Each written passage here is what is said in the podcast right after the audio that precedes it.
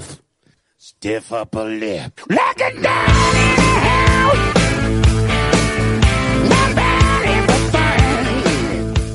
Muy buenas noches, queridas oyentes de Mosoy Ratia, y bienvenidas al noveno programa de la cuarta temporada de Daños Colaterales. Yo soy Xavi Gómez, estoy de vuelta, y hoy volvemos para disfrutar durante dos horas con vosotras, como siempre. Hemos preparado, amigos y amigas, esta es una intro que tenía preparada para la semana pasada y que me dolió especialmente no poder hacer por, por motivos de enfermedad. Y quería traerla esta semana porque me parece que es una de las mejores intros que he escrito, así que procedo. Hemos preparado un menú muy sabroso y variado para el programa de esta noche. Usted, señor oyente, podrá disfrutar de todas las ventajas culinarias que le ofrece un programa 5 estrellas como es Daños Colaterales. Para, abrir apetito, ofreceremos una tabla de degustación de nuestras mejores opiniones y anécdotas sobre el tema del día. Proseguiremos con los entrantes más surrealistas. Son complicados de digerir porque implican tener siempre una visión positiva al consumirlos, pero al menos intentan alimentar bastante. No hay mal que por bien no venga. A continuación podrá deleitarse con nuestra sopa musical de la mano de nuestra chef experta en variedad melódica, Alba Bárcena. Y por fin llegaremos a nuestro plato estrella, elaborado por nuestra chef de cabecera, porque nos trae de cabeza todo lo que hace Nerea Muñoz. Se trata de un confit de bilirrubina condimentado con algo random que aún no está ni preparado. Para concluir la velada le ofreceremos a degustar las sobras de lo que hemos estado sirviendo durante esta semana pasada, recién sacado del vertedero. Y pondremos la guinda a la velada con el postre de los campeones, champiñones periodísticos. Espero que disfruten de esta agradable noche y que nos dejen una generosa propina. Buenas noches y buen provecho. Ha sido increíble, tengo que decir que ha sido impresionante. Tenías razón, ciertamente es la mejor intro que, que por lo menos que yo he escuchado en la vida. Eh, correcto, y por eso precisamente me dio mucha pena no estar aquí la semana pasada. Alba Bárcena, bienvenida. Hola, más. buenas tardes. Buenas noches, más bien. Eh, Alba Bárcena, que sí que estuvo la semana pasada acompañada de Nerea Muñoz, que es la que no está hoy. eh, Sí, cosas- bueno, hoy, hoy vamos a hacer la segunda mitad ¿no? del programa que hicimos la semana pasada. Correcto, Co- eh, eh, que coincidamos todos por lo que sea es complicado. Entonces, eh, ya yo la semana pasada estaba con, con migrañas o jaqueca, no tengo muy claro qué era, pero se me pasó como para el día siguiente. Pero eh, no pude venir a, mm, a grabar. Entonces tuvieron que apañar estas dos chicas por primera vez en la historia de Daños Colaterales sin Xavi Gómez, sin el presentador. Xavi Gómez, o sea, e- eres eh, un pilar imprescindible en daños bueno, colaterales. pero apañasteis, ¿no? Más o menos. Apañamos, Yo he de apañamos, decir, pero fue un puto caos, o sea... he de decir que no escuché el programa, porque ala. O sea, si no lo escuchan ni los que lo hacen, esto ya, bueno. El lunes por la noche, que es cuando, como todos sabéis, se emite este maravilloso programa, eh, estaba bastante ocupado y no pude escucharlo. Pero me consta que lo hicisteis bastante bien y que para el problema que teníais supisteis apañar, más o menos. Más o menos sí, a ver, a nivel técnico y tal, pues no había problema, porque más o menos sabíamos las dos, o sea que no tuvimos mucho problema, pero bueno, ya sabes que Nerea no es especialmente callada, entonces con respecto a hablar y hablar y no parar de hablar, o sea, fue un hablando con la pared, pero prolongado Versión en dos dos horas, horas. Eso dos es, horas. fue eso. Hoy yo creo que nos puede costar un poco más, precisamente porque no está Nerea. Nerea, mm, eh, bueno, nosotros, como muchos saben, porque nosotros vamos de cara por la vida. Sí, eso es. Eh, grabamos este programa en los estudios de la universidad por la mañana. O sea, no es, no es que sea- os decimos buenas noches y estas cosas porque sabemos cuándo nos estáis escuchando. Pero nosotros lo grabamos el miércoles por la mañana. Entonces, claro, eh, es puente, ha sido puente esta semana pasada. Eh, para vosotros ya ha pasado muchísimo desde el puente, ya lo sé, pero para nosotros está reciente todavía. Entonces, eh, Nerea no, no ha podido venir a grabar porque eh, ha decidido alargar el puente toda la semana. Pues, para venir Lo aquí. cual es eh, lícito. Lícito, y- lógico incluso. Y normal, sí. Y algo que debería haber hecho yo, pero no lo he hecho. en cualquier caso. bueno, sigamos. Sigamos. Lo dicho, Nerea no ha podido venir. Estamos Alba y yo. Marina, evidentemente, tampoco ha podido venir. Y bueno, pues vamos a hacer, como estábamos vagos, y por también. Mm, Por aprovechar un poco Por aprovechar también, ¿no? un poco el tema que tampoco eh, tocasteis excesivamente el- la semana pasada. Es que dice Nerea, joe, es que no me gusta este tema, no sé qué. No vamos a responder a estas preguntas. Y se ponía, yo creo que a propósito, a irse por los laureles, o sea, No, a irse bueno, por las no tiene- ramas, no tiene mucho problema para eso, la verdad. Es, Em, es un talento que Es tiene. un sí. talento, un talento oscuro que, que- que tiene ahí. En cualquier caso, como tenía unas cuantas preguntas preparadas para el programa anterior y demás, pues he dicho, vamos a aprovecharlas, vamos a hacer una segunda versión, una segunda edición de comidas y bebidas para terminar ya con el tema y Yes. mm, la semana que viene pues hablaremos de otra cosa. Eh, o sé, no, o, podemos no. seguir ya para siempre. Pa' Puede siempre, empezar a ser un, pro- programa de comida solo. Pero programa nutricional con nuestra dietista de confianza, Alba Barcena. Eh, Eh, sí, sí, experta en absolutamente, En absolutamente nada. Eh, ¿Qué dieta me aconsejas seguir? La dieta vegana, que es el futuro. Niños, niños, Futuro, futuro, futuro. Bueno, eh, Alba, que mm, pues vamos a empezar, ¿no? Igual. eh, Sí, correcto, correcto. Luego, a ver, he de decir que Nerea no ha venido, pero según me ha contado, nos va a ofrecer una versión suya de Hablando con la pared, como viene siendo habitual, eh, desde su mm, exilio en, en Navarra. Sí. Nos, nos enviará algo, así que bueno, lo pondremos luego. A ver, eh, su sección. va a ser la sección de Hablando con la pared más corta que hayamos escuchado en la vida. Puede ser, puede ser, puede ser. Sí, no, no está sí. claro aún, pero nos lo tiene que enviar. Pero por lo que nos comentó, sí que puede ser igual la más corta de la historia. En cualquier caso, como sabemos, lo más importante de Hablando con la pared es la intro. Mientras sigamos pudiendo, pudiendo poner la intro, todo Sí, bien. efectivamente, y cantar sobre ella, sobre es, todo, que es. es lo que importa al final. Yo quería comentar una cosa. Sí, sí, cuenta, cuenta. Porque Si yo creo hay. Que, Xavi, tú como no escuchaste el programa anterior, no lo sabrás, Ay Dios. pero tuvimos una especie de mm, charla sobre las siete maravillas del mundo. Vale. Porque dijo Nerea, sí, eso es como la octava maravilla. No me acuerdo de qué estábamos hablando, pero dijo algo de la octava maravilla y dijo, jo, ¿y cuáles son las siete maravillas del mundo? Y yo le dije, vale, es entre ellas están Machu Picchu y. Taj Mahal, ¿no? Y dice ella, ¿qué va? Si están todas destruidas excepto una que es una pirámide de Egipto, no sé qué. Y dije yo, pero estoy bastante segura de que dos maravillas del mundo son el Machu Picchu y el, Taj Mahal. Y entonces ella buscó eh, en internet, pues en San Google, que todo lo sabe, buscó más o menos cuáles eran las, bueno, más o menos no, vamos, buscó la lista de las Hmm. siete maravillas del mundo. Y, me- y llegamos a la conclusión de que Nerea tenía razón, en cierto modo, o sea, yo creo que la conclusión en el propio programa fue que Nerea tenía la razón porque buscó ese, ese post en el que ponía, sí, están todas destruidas, no sé qué. Pero ¿qué pasa? Que eran las siete maravillas antiguas Ah, del nuevas. mundo. Entonces, descubrimos que hay dos tipos de siete maravillas del mundo. Antes había unas, Hmm. y como ya solo quedaba una de esas, que es una pirámide de Egipto, dijeron, pues igual hay que hacer otra, ¿no? Porque no, no nos vamos a quedar sin siete maravillas del mundo. Hmm. Entonces, eh, nada, aclarar que hay dos tipos de siete maravillas del mundo, que están las antiguas, que son las que comentamos en el programa anterior, y eh, luego están las nuevas, que si no me equivoco, a ver, no me las sé de memoria todas, ¿eh? Pero venga, va, las voy a buscar, ¿qué coño? Venga, Eh, venga, las siete venga. maravillas Información, periodismo. modernas. No sé, no sé cómo se dice, las siete maravillas modernas. Sí, supongo. A ver, sé que entre ellas está la Gran Muralla China, Bueno, las nuevas siete maravillas del mundo moderno. vale. Un, tiene un post en Wikipedia, esto es que ya es oficial. Sí, sí, así funciona. Chichen Itza, en la península de Yucatán, en México. Vale. El Coliseo Romano, Italia. La estatua del Cristo Redentor en Río de Janeiro. Janeiro, en Brasil.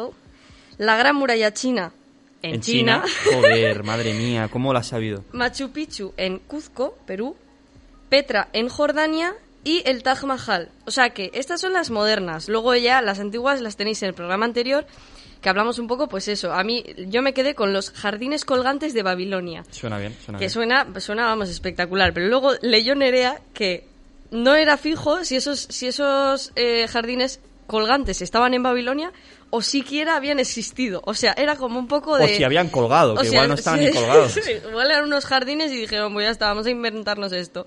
Bueno, en fin, eso pues ya eh, con respecto al programa anterior. Eh, como ya hemos dicho, pues este programa es un poco como la continuación, ¿no? Comidas y bebidas 2.0. Porque, 2.0, eso es. claro, hicimos un intento, Nerea y yo, de llevar el programa, pero obviamente necesitamos a Xavi Gómez eh, en el micro para que nos guíe un poco por el camino del bien y no irnos por las ramas. Claro, o sea, yo creo que eh, podr- podríais hacer un podcast muy interesante vosotras, pero sería mucho más caótico. Sería otro estilo, ¿no? Sería no, no mejor ni peor, sino diferente. Eso es, eso es. Pero bueno, vamos a proceder a hablar de, de comida y de bebida. Tengo unas cuantas preguntas eh, anotadas, así que, pues, lo primero, lo más importante, lo más imprescindible. ¿Te gusta comer? ¿Lo haces por necesidad o por gusto?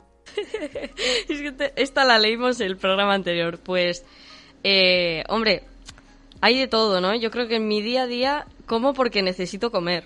Hmm. en mi día a día. Pero bueno, de vez en cuando pues hago alguna cosa Ah. rica y, y sí, sí, sí, diría que me gusta comer, pero tampoco lo hago por placer de rollo todos los días. O sea, muchas veces es porque necesito comer. Yo creo que es casi exclusivamente por necesidad. De un tiempo a esta parte, sobre todo, me... es algo que no me gusta hacer, comer. De hecho, el otro día me dieron a elegir, que esto también te quería preguntar. Si tuvieras em, la posibilidad de no necesitar comer o no necesitar dormir, ¿qué elegirías? O sea, puedes comer o dormir de todos modos, pero el no necesitarlo. O sea, poder estar, yo qué sé, Uh. dos semanas sin dormir o sin comer. ¿Qué elegirías?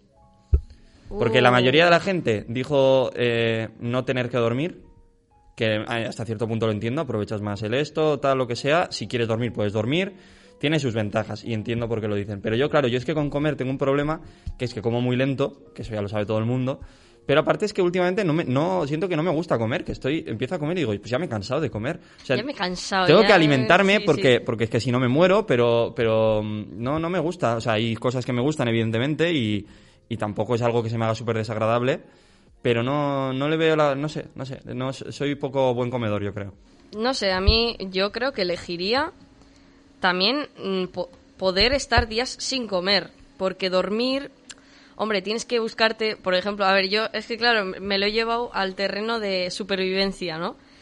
Y yo creo que para comer, eh, comer, encontrar algo que comer es más difícil que encontrar un sitio para dormir.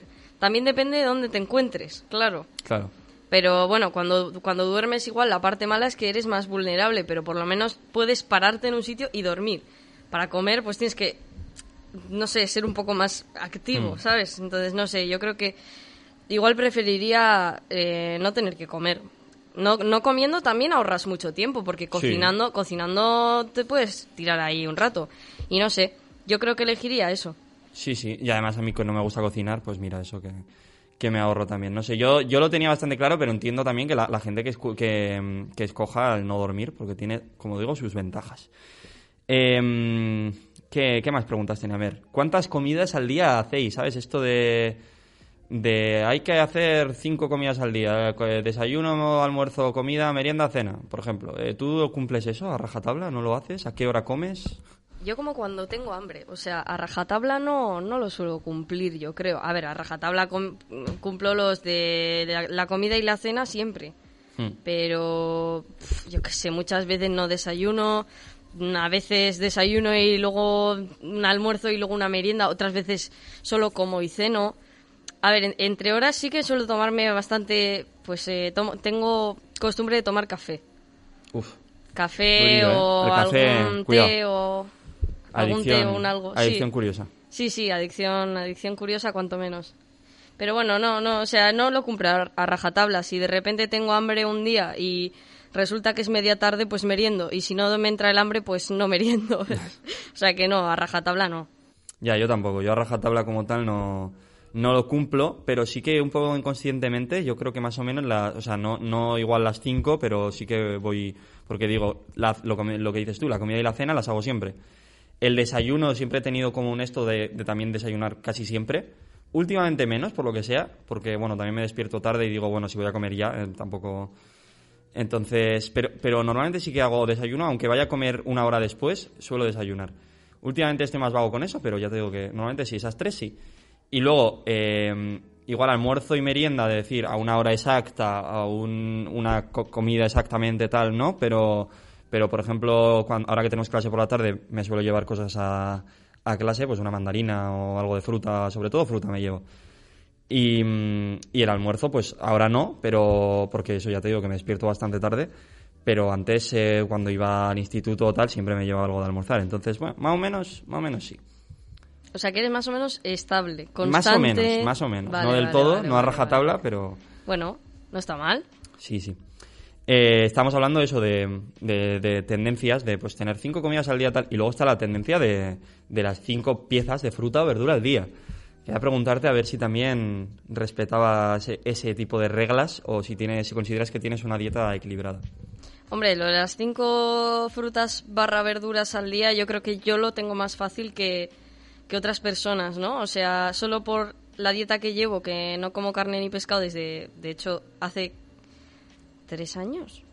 tres años y Ya medio, es. que ya es, pues yo creo que lo tengo más fácil. No siempre, ¿eh? Porque ya te digo, yo a veces, o sea, yo a veces digo, va, pues como y ceno y no como nada más, o yo qué sé, o me tomo un café, ¿sabes? O sea, no, no creo que tenga una dieta equilibrada, pero sí que hay muchos, bastantes días que sí que igual lo cumplo. O sea, además me gusta la fruta, igual de postre, en vez de un yogur me como una fruta, porque no sé, a mí me gusta la fruta en general. Y me gusta hacerme como boles de fruta para, para de, no sé, de postre y tal, pues no sé, está bien unas uvas, unos arándanos, no sé, siempre entra bien. A mí me gusta bastante la fruta. Yo creo que me lo salva bastante eso. Que empecé desde hace un tiempo a comer más fruta porque, porque no me gusta la ensalada, básicamente.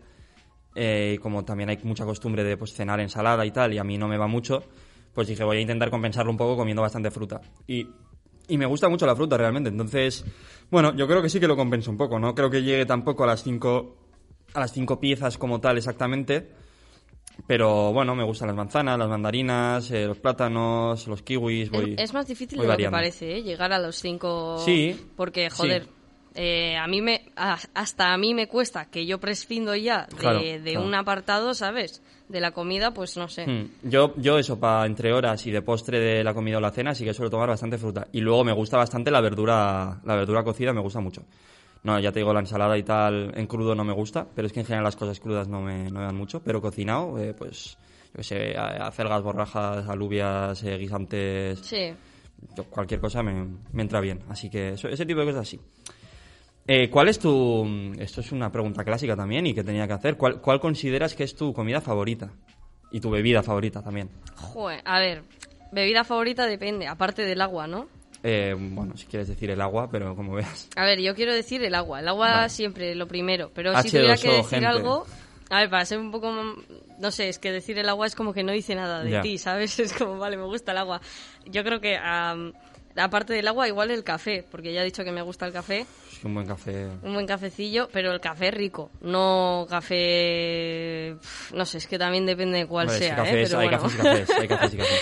Pero bueno, sí, sí. Sí, el café diría. Y comida favorita me parece más una pregunta más difícil.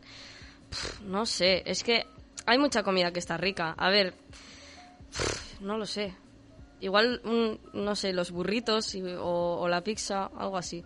Hmm, la pizza es un, un clásico ya entre la entre las más eh, las favoritas por así decir de la gente no yo la mira la pizza no me importaría decir tampoco cuanto a comidas Eh, pero bueno yo creo que me quedaría más con me gusta más la pasta yo creo como en general Ah, sí, bueno, sí, sí. Una, jo, unos espaguetis ahí a la unos boloñesa. buenos espaguetis es que me gustan muchas salsas la boloñesa me gusta mucho pero yo creo que no es mi favorita yo creo que me gusta más pues cuatro quesos o con setas o así me, me Ah, encanta. qué bueno. Sí, sí, sí. Bueno, yo vengo a recomendar la salsa boloñesa del Aldi. No, no nos pagan, No nos pagan ojalá, por ahora, por ojalá. ahora. Aldi, estamos pero- abiertos a- Aldi, eh, te amo. Y, y eso, que la tienen una salsa boloñesa vegetariana que es, vamos, fantástica. Para hacértelo ahí, unos espaguetis con unas albondiguillas de falafel entra bien entra bien y un poco de salsa boloñesa, vamos, eh, una comida de 10. Pues yo me quedo con la pasta y bueno, me gusta mucho el chocolate en general. Eh, y no sé si me dejo algo más así de comida que me guste mucho, mucho. Bueno, yo tengo un- como una especie de sueño erótico que es ganar un día la lotería y ah, lo primero que haga al ganar la lotería, ir a la sección de dulces de- del supermercado y comprarlo todo. No sé, es, es como algo que tengo. Vale, Cualquier vale. pues, chocolate, Correcto. tal, todo eso, comprarlo y comérmelo. Pero depende de, de qué tipo de supermercado estamos hablando. Estamos hablando del Eroski Del de más la grande Uni? que haya, el más grande Vale, que. Eroski grande. En lo que O Eroski o Aldi, lo más lo que tocho sea. que se te ocurra comprar todo Vale, vale, Ese es vale. mi vale. objetivo principal cuando gane la lotería que pues Cuando gane la lotería. sí sí próximamente en próximos episodios de mi vida y bebida favorita eh, elegiría en parte el café que est- estoy bastante adicto la verdad café con leche siempre Eh, y luego voy a decir dos uno que tiene que estar porque es como es que es, es esto es cerveza quiero decir es cerveza o cerveza Ah, mira, no, no se me había ocurrido, pero no, Es que, no decir, la descarto, no descarto. Es que la cerveza, es que es, es que es cerveza, es que está muy buena. Entonces, hay cervezas y cervezas también, ¿eh? Pero, pero como concepto general es eh, como la canción de Piper Rack, eh, enamorado de una botella. Entonces, pues, pues eso. No me escondo, Y- así es. pero, pero si me tengo que quedar con un solo, digo, Buah, esto, pin, eh, ni cerveza, ni café, ni agua, ni pollas. Eh, el zumito. O sea, lo que es un buen Ah, zumito. Zumo, qué bueno. Un zumito de piña me entra, ¡puah! Como la vida me entra. La verdad que To- sí, ¿eh? está bueno. Todas las mañanas, cuando desayuno, desayuno eh, leche con leche caliente con Nesquik. Nesquik, siempre, por cierto. Esto es otro tema que podemos, es- si queréis, me peleo con quien haga falta. A ver, mm, yo no soy de esa opinión, yo soy de Colacao, me gusta más el Vamos a pelear. Em, Pero no voy a debatir al respecto porque estoy hasta las narices de esta conversación. Quiero decir, ya em, vale. el Easy se disuelve, el Colacao no. mm, Hombre, pues precisamente por eso a la gente le gusta más. Si te gusta que se disuelva, te gustará el Nesquik. y si te gusta claro. que se quede con grumos, que te gustará el con Colacao. ah, mierda. Depende, para, tomar depende. grumos me lo toma palo seco, en fin. sí, con una cuchara ahí Claro, claro, o sea, en fin, eh, un, un desastre. Me gusta el Colacao, eh, por cierto, de decir. Pero- Todo hater, pero pero en verdad es todo mentira. Soy súper hater, pero el Colacao me gusta. Cuando no hay Nesquik, tomo Colacao. O sea, tampoco soy Claro, gilipollas. No voy a tomar...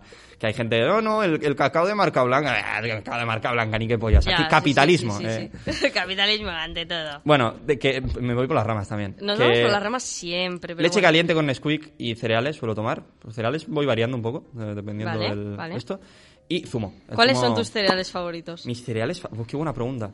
Es Yo bueno, ¿eh? He sido siempre muy de, de los Frosties, del tigre. Ah, siempre. cómo- qué bueno. Es que me, me encantan. me- o sea, además para tomar solos, para tomar con leche, Sí. para cualquier cosa, me encantan. Pasa, el problema es que tienen muchísimo azúcar y creo que los estoy dejando un poquito. Estoy intentando dejarlos un poco.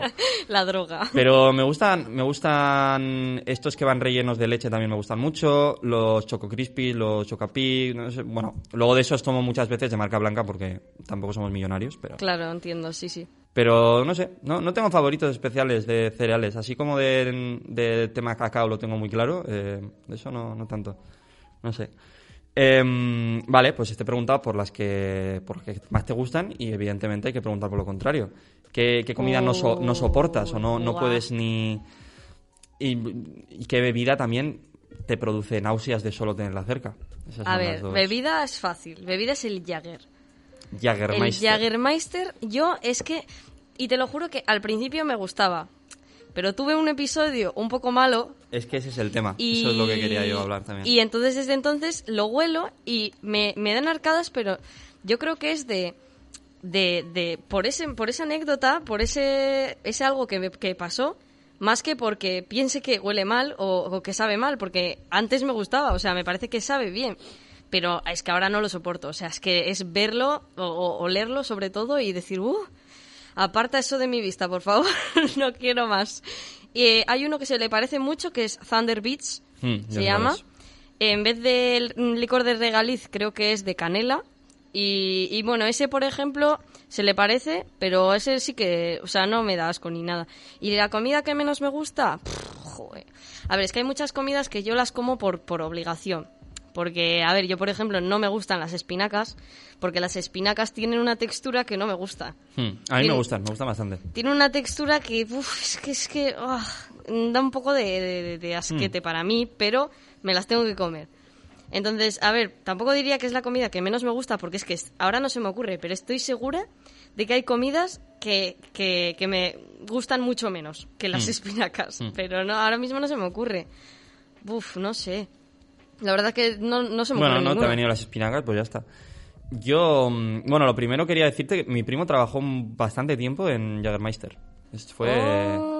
A ver, es una marca que mola, ¿eh? Lo que pasa Sí, es que a mí me se dedicaba a pasó eso. hacer... Bueno, por cierto, Jagermeister estamos abiertos a cualquier tipo de patrocinio. Ah, sí, sí, sí. retiramos, retiramos todo lo, lo dicho de que a Alba no le gusta si accedes a, a que te patrocinemos. Jagermeister, me gustas. Eso. Me gustas. ¿Quieres, quieres Me gustas. casarte conmigo? Mm. Así con los dedos eh, haciendo el, el gestito de... Con los dedos índices tocándose. en Eso, eso, eso es. Em, pues eso, bueno, mi primo estuvo bastante tiempo trabajando, era como un puesto de, pues, el tío está, iba a conciertos, a festivales y cosas así, y promocionaba, promocionaba la marca y hacía cosas y movidas, y eh, lo acabo dejando, estaba trabajando organizando festivales precisamente. Pero bueno, quería dejar el, el detallito ahí. Sí, el Jagermeister mm, creo que estaba en el Download, puede ser. Puede ser. puede Download ser. Fest. Pues estaría mi, mi primo por ahí, ¿eh? Porque... Sí, es que no me acuerdo, en el Resurrection sí que estaba Thunder Beach. Hmm. Pero puede ser que en el mismo festival estuviera Thunder Beach y Jagermeister, aunque sean enemigos aférrimos. Bueno. No lo sé. Pero me suena que Jagger, Jagermeister estaba en el Download y en el Resurrection estaba Thunder Beach. Creo, ¿eh? Pero bueno, esto es un poco ir- irrelevante. Y cosas que no soporto, que no me gustan de la comida. Hombre, hay, hay unas cuantas, ¿eh? Yo soy un poco rarito para las comidas. Hay muchas cosas que me gustan, pero hay muchas que no, eso, que no puedo soportar. En general las ensaladas no me van nada. O sea, es que Ay, sí, no me dicen nada a mí las ensaladas. Dices, pero, pero como pack no me gusta nada. Y por separado cada ingrediente, dices, es que tampoco, casi ninguna. Eh, de ahí es que me puedo comer sin, sin vomitar o sin pasarlo mal. Igual la patata, y no me gusta cruda tampoco la patata. En general no, no me va. Eh, y, no, y es que poco más. La lechuga, si no lleva condimentos, en plan vinagre y aceite, también me la puedo comer, pero tampoco me hace especial gracia. A mí me Y el pasa resto, eso. el resto es que poto. O sea, lo que es huevo cocido. huevo cocido horrible. Sí, el huevo Horrible. cocido es lo que menos me gusta. Es lo que menos me gusta, el huevo Em, cocido. Tomate, fatal, no me gusta nada. Ya sé que a la gente le pirra el tomate. Lo odio, lo detesto, potaba de pequeño. Y los encurtidos, en plan o sea, eh, aceitunas, mm, A la pepi- que pepinillos, todo eso, no soporto. Y eh, es que las cosas con vinagre en general no me van nada. Yo a la, a la fua, ensalada no le fatal. no le echo vinagre. No le echo vinagre de normal y la gente dice, ay Alba, es que ¿cómo no le echas vinagre? No sé qué. Y es que te lo juro que no, no me dice nada. Casi me gusta más sin vinagre. Y eso que no soy una hater del vinagre, porque ya te digo, me pones una- unos encurtidos y me gustan. Pero no sé. Bueno, luego hay muchas otras cosas que no me gustan. ¿eh? Los pimientos, por ejemplo, tampoco me hacen mucha gracia. Pero los pimientos me los puedo comer. Pimientos me los puedo comer. O sea, no me... No, es algo que no me hace gracia, pero bueno, sin más. Em, Soportable. soportable, eso es. Y eh, bebida que me produzca náuseas, pues tengo un episodio un poco parecido, eh, de lo que comentabas con el, con el Jagermeister. Tengo Oh, algo sí, que, que no me... Que no, no es que no pueda beber, es que en general creo que no tengo ninguna bebida que no pueda beber ahora mismo, ¿eh? O sea, como tal no, no se me ocurre ahora. Puede que haya alguna, pero no se me ocurre. Eh, pero hay una que no me hace especial gracia, aunque eh, ahora yo creo que con naranja, por ejemplo, lo podría tomar, que es el pacharán. Ah, sea, tienes razón, sí. El pacharán con naranja ahora mismo, sé que para muchos puede ser un crimen, pero eh, pues no sé, me lo podría tomar, pero a palo seco no puedo. Porque tuve también un episodio hace unos cuantos años que, mm, bueno, eh, estamos en zona más 18, ¿no? Claro, pueden- sí, sí. esto- estas cosas se pueden contar, sí, sí. a ver, eh, fue un día que nos fuimos a hacer un. a- a- en plan, a pasar la, la noche a casa de un amigo. Y hace unos cuantos años. Y bueno, era Black Friday. Dices, ¿por qué te acuerdas de que era Black Fri- Friday si hace unos cuantos años? Porque para mí fue un Black Friday black. O sea, fue. Fue muy duro. fue- Blackout. Sí, sí, fue de. Y, mm, y entonces la cosa es que eh, algunos de esos amigos llevaban cierta sustancia psicotrópica que no era alcohol, Uy. otra cosa habitual en los jóvenes de hoy en día que te Es, produce es zona más 18, dilo. eh, porritos. Vale. o sea, llevan porritos. Sí, vale. Yo no había probado nunca. No había probado nunca. Y, mm, y bueno, estaba en una época un poco, un poco mala en lo que es a, en mis emociones se refiere. Y dije, venga, voy, voy a probarlo, voy a probarlo. Claro, para animarme a probarlo dije, voy a, voy a beber alcohol primero. ¿Por qué no? No, no, no, don't do that. No, pero claro, pero es que de primeras fumar no me iba a salir. Entonces, digo, voy a... Si me vengo arriba, yo creo que podré hacerlo.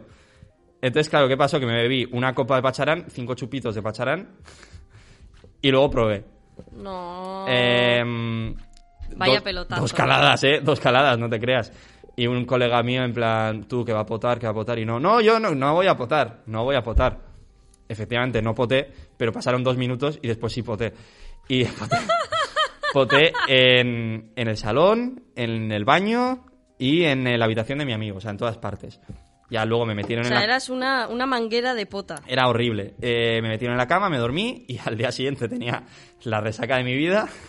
Sí, pero ya más por, eh, por fumar fue por el pacharán, Sí, o sí, sea, eso... es. Eh, No, pero terrible por mezclar, sobre todo por mezclar, que Sí, luego, a ver, yo no soy aquí pro porros ni nada por el estilo y que cada uno, no sé, eso ya es decisión de cada cual, y pero es verdad que yo no fumo habitualmente ni he fumado apenas porros en mi vida, alguna vez, pues cuando fui a Ámsterdam, por ejemplo, algún otro momento, pero en general no fumo.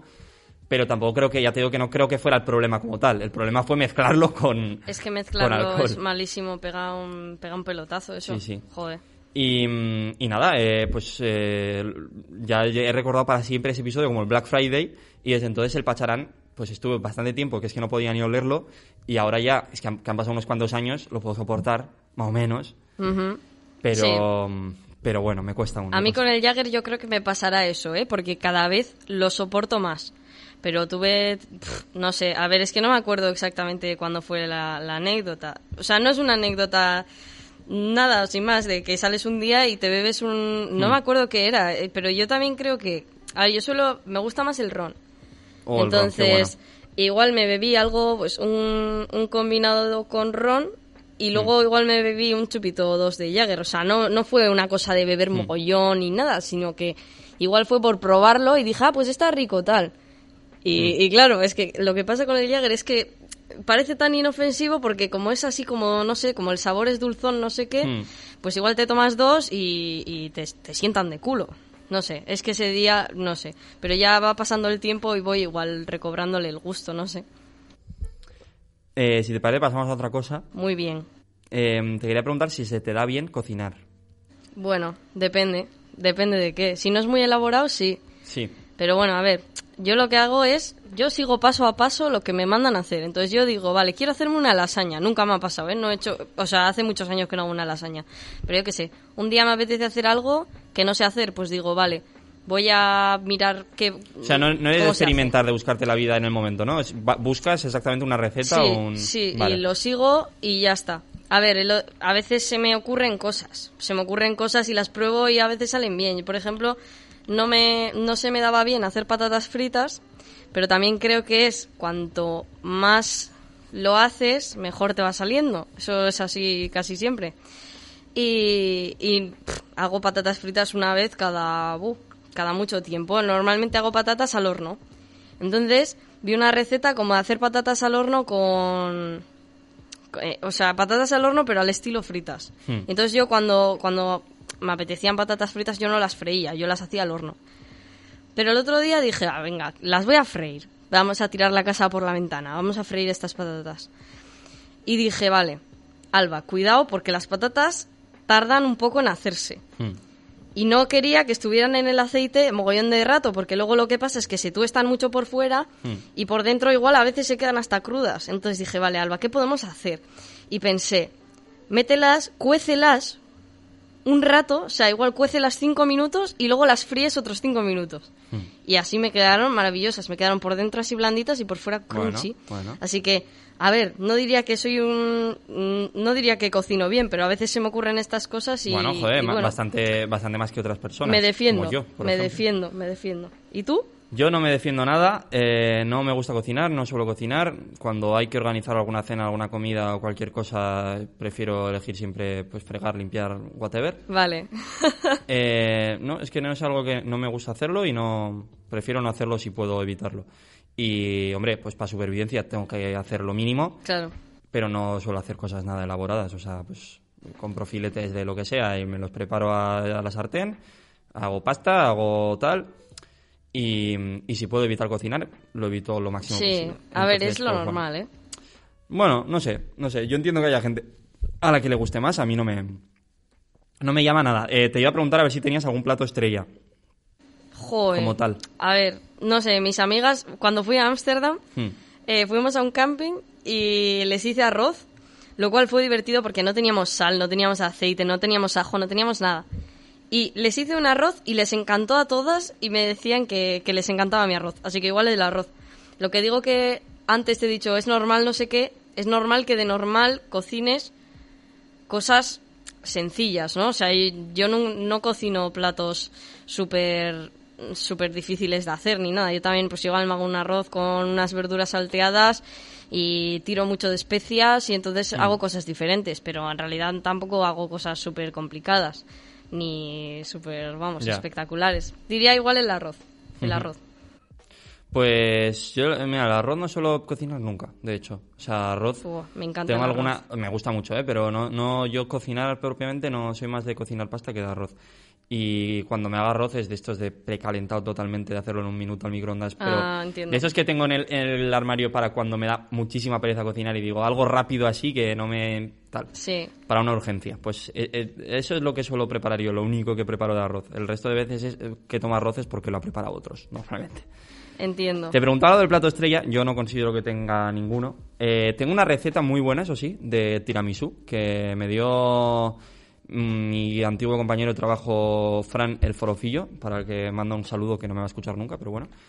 Eh, el mejor tiramisú, o el mejor postre incluso, que diría, que he probado en mi vida, me lo dio ese hombre. Ala. brutal, brutal. O sea, me lo, me, me lo trajo al curro un día que, que, bueno, ya estaba yo terminando en el curro y me dijo, bueno, ya como igual no sé si vamos a coincidir más, te traigo esto y, oye, pruébalo, a ver si te gusta, tal, no sé qué. Se le, le devolví Uh, el, qué rico, ¿no? Le devolví el tupper al día siguiente vacío y dije, una locura, pero una, pero es que, pero qué pasada. Y le pedí la receta y entonces tengo la receta. No lo he hecho nunca.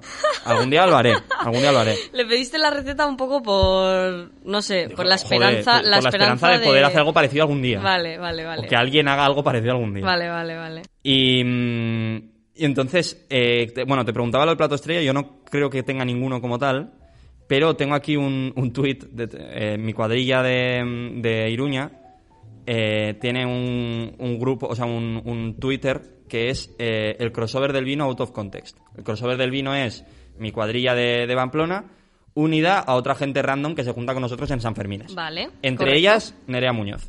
Nerea, Vale. saludos. Entonces, eh, el crossover del vino, que somos ese grupo en general de los que nos juntamos en San Fermines, tenemos un grupo de WhatsApp y tenemos un Twitter que creamos hace poco, Hasier, el, el gran Hasier, y sí, yo un clásico.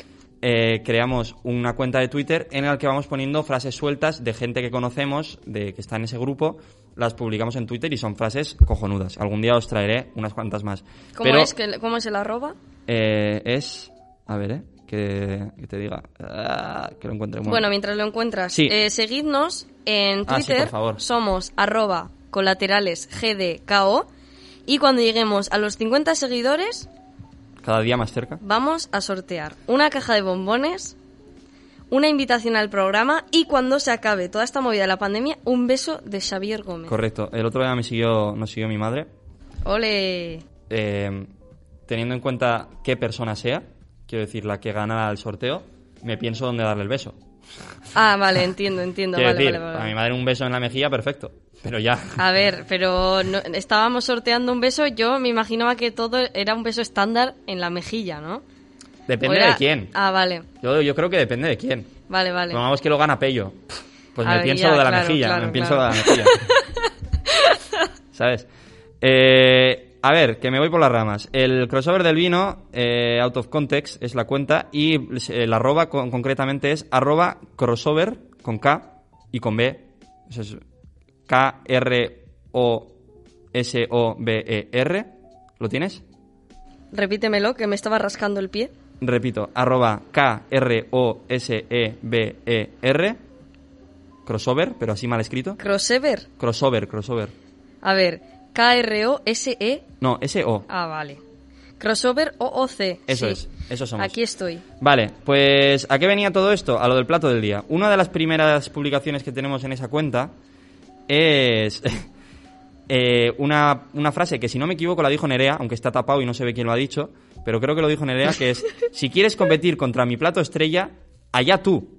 Y pone entre paréntesis, cuando solo sabes hacer un plato también cuenta como plato estrella, ¿no? Claro, claro. Es, Pues es que eso. es verdad. Esto también es verdad. Si, si no sabes cocinar más que una cosa, o sea, si solo sabes hacer macarrones con tomate, pues ese será tu plato estrella. Correcto, ¿no? correcto, claro. Muchas veces tu plato estrella es incluso un plato Estrella. muy sencillo, muy sencillo. Yo conozco a un chico que es cocinero y sin embargo su plato estrella son macarrones con mm, cuatro, o sea, que ¿cómo se llama la salsa? Salsa cuatro quesos. Hmm. Y ya está, son Ya macarrones está. salsa cuatro quesos. Él hace la salsa, que eso también tiene Ah, su bueno, mérito. eh, ojo, eh, poca broma. Y, y debe quedarle, vamos, deluxe. Bien, bien, qué nivel. Y eso que es cocinero, ya te digo, o sea, es un plato relativamente sencillo, pero quedón. A todo el mundo le gustan unos macarrones con queso, Te recomiendo que mires la cuenta que, que, has- que acabas de seguir, por supuesto. eh, Alba, porque tiene tweets bastante interesantes. Tampoco son muchos los que hemos publicado hasta ahora. Entonces, en, una- 43 tenéis. en un ratillo que tengas, te los revisas porque hay maravillas, hay joyitas. ¿eh? Yo, con lo que me río, que además me río con cualquier cosa, estás que hay no, alguna, chaval. hay alguna incluso mía, o sea, alguna frase incluso mía, no te digo más. En fin, eh, vamos a seguir. Eh, mira, te iba a preguntar, sobre todo a ti, porque, porque vives por aquí cerca. Eh, yo, en mi caso, vivo en Pamplona. Pero quería preguntarte por, tu, por un restaurante que quieras recomendar para cuando podamos salir ya de esta situación y podamos de, nuevo ir a, a sitios. Mm, pues vamos a hacer un poco de publi gratuita, ¿no? Ya que estamos. Venga, Sí, algún sí, restaurante sí, que te guste mucho para que la recomiendes a la gente. Sí, sí, hace, hace un, no sé si fueron dos años. Fíjate si han pasado dos años y me sigo acordando, ¿eh? Hace dos años, yo ya te digo que soy vegetariana desde hace tiempo, y desde que lo soy, se me ha hecho especialmente difícil ir a algún sitio y que me preparen algo decente, algo digno. Lo normal es que si en un restaurante majo eh, vas con tiempo, avisas con tiempo de, oye, mira, que tal, prepárame algo vegetariano, pues te preparan cosas muy guays. Y una de estas cosas muy guays que me prepararon en un sitio que se llama La Estrella, dejadme verificarlo porque eh, es un... Sí, aquí está. Es un restaurante de Erandio. La dirección es San Jerónimo, Calea 18. Y eh, allí pues me, me prepararon unas- una comida espectacular, que es que muchas veces me pasa que pido algo en un restaurante de, oye, mira, que prepárame algo vegetariano, te hacen un menú solo para ti y muchas veces da- le das envidia a la gente que se está comiendo un menú normal. O sea, fuimos, fui con toda mi familia porque era justo las bodas de oro de, de mis abuelos y me hicieron eso y la gente, joder, la, la gente de mi familia se me quedaba mirando en plan, oye, dame un poco de eso, ¿sabes? Que es que me prepararon unas cosas súper, súper ricas. Y luego hay una en, en Leioa que voy a buscar cómo se llama porque no me acuerdo muy bien. Pero bueno, mientras respondes, la busco. Yo, yo quiero recomendar una eh, aquí por Bilbo, es la única que se me ocurre así que digo, "Ah, me gustó mucho, porque he ido a sitios más topiquillos para ir en, en, en cuadrilla universitaria, pues como el Graffit, por ejemplo, o como... eh, no me acuerdo ahora, he ido al ñam, he ido... Bueno, hay, hay sitios que me han gustado, pero son más tipiquillos. Quiero recomendar, Alba, no sé cómo, no sé si tú sabes cómo Vale. se llama, el sitio que fuimos con los Zu de mm, el japonés aquel. Ah, el Sugoi Ramen. Eso, eh, eso, no sé, no, no sé repetirlo, pero eso. Sugoi Ramen. Sugoi Ramen, está cerca de la Gran Vía de Bilbo y, y me sorprendió para bien, porque no había estado nunca en un japonés, eh, no comí sushi ni nada por el estilo, porque ya, como he dicho antes, las cosas crudas a mí no me van mucho. Pero en general lo que tomé me gustó mucho. O sea, co- comí em, eh, un- como una especie de, em, de eso, de ramen con, con, eh, carne creo que era y que estaba buenísimo. Eh, luego comí eh, un postre que también estaba muy bueno, con unos bizcochitos eh, súper súper sabrosos. Y, mm, y la bebida que me encantó, el sake se llama, ¿no? El alcohol este, me flipó, no me Sí, no, el sake, no lo sí, había sí. probado nunca y me gustó mucho. Sí que recomiendo mucho el, el sitio. eh, además es un sitio bastante bien, o sea, no es excesivamente curioso ni grande ni nada, pero yo tengo buen recuerdo, la verdad, así que esa es mi recomendación. Por- El por Sugoi repetir. Ramen, ¿no? Sugoi Ramen, eso es. Pues yo he encontrado el nombre del, del otro restaurante que quería comentar, que es Mendivile Jauregia. Ujú. Está en Leioa. Y una vez más, pues eso, tiene que ver con mi experiencia como persona que no come carne ni pescado ni marisco ni nada de eso. Pues eh, tienen una opción vege- de vegetarianos y para veganos también, porque el cocinero o la cocinera debe ser eh, vegano o vegana. Entonces, eh, a mí me, me, me impresionó mucho. Eh, el tofu, por ejemplo, es una cosa que es muy difícil prepararla porque per se no tiene mucho sabor. Entonces, si tú no la preparas con nada, si no le echas unas verduras, no le echas un algo, sabe mal de que, de, bueno, que es insípido, o sea, no sabe a nada. Y, y ese día dije, ¿cómo has podido preparar un tofu? Me preparó un tofu con unos ajos y poco más, y es que era espectacular. Digo, ¿cómo has hecho esto? ¿Cómo has hecho esto? Es que tienen una, una mano, a veces, los cocineros, que yo digo, es increíble. O sea, no sé, eh, Mendivile y La Estrella son los que yo recomendaría. De por aquí cerca, sí.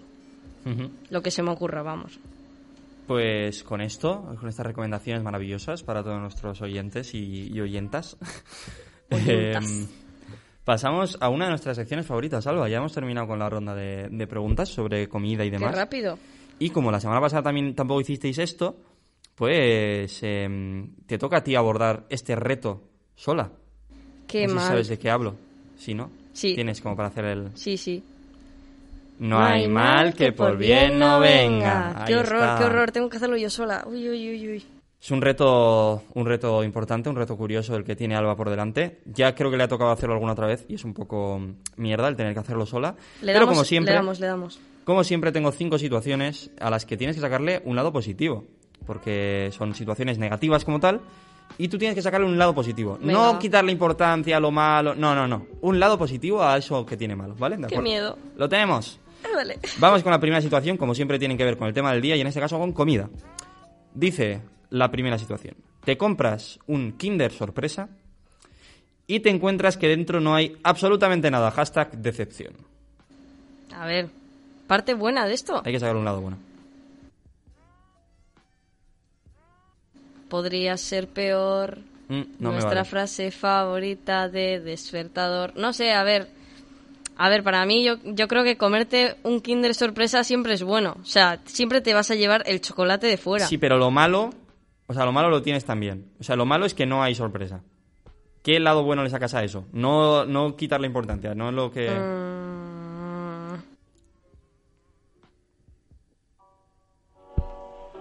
No sé. No hay, no hay parte buena de que no te encuentres a un Kinder sorpresa. Bueno, puedes ir a donde te lo han vendido y, y reclamarles que no hay sorpresa dentro, igual te dan otro.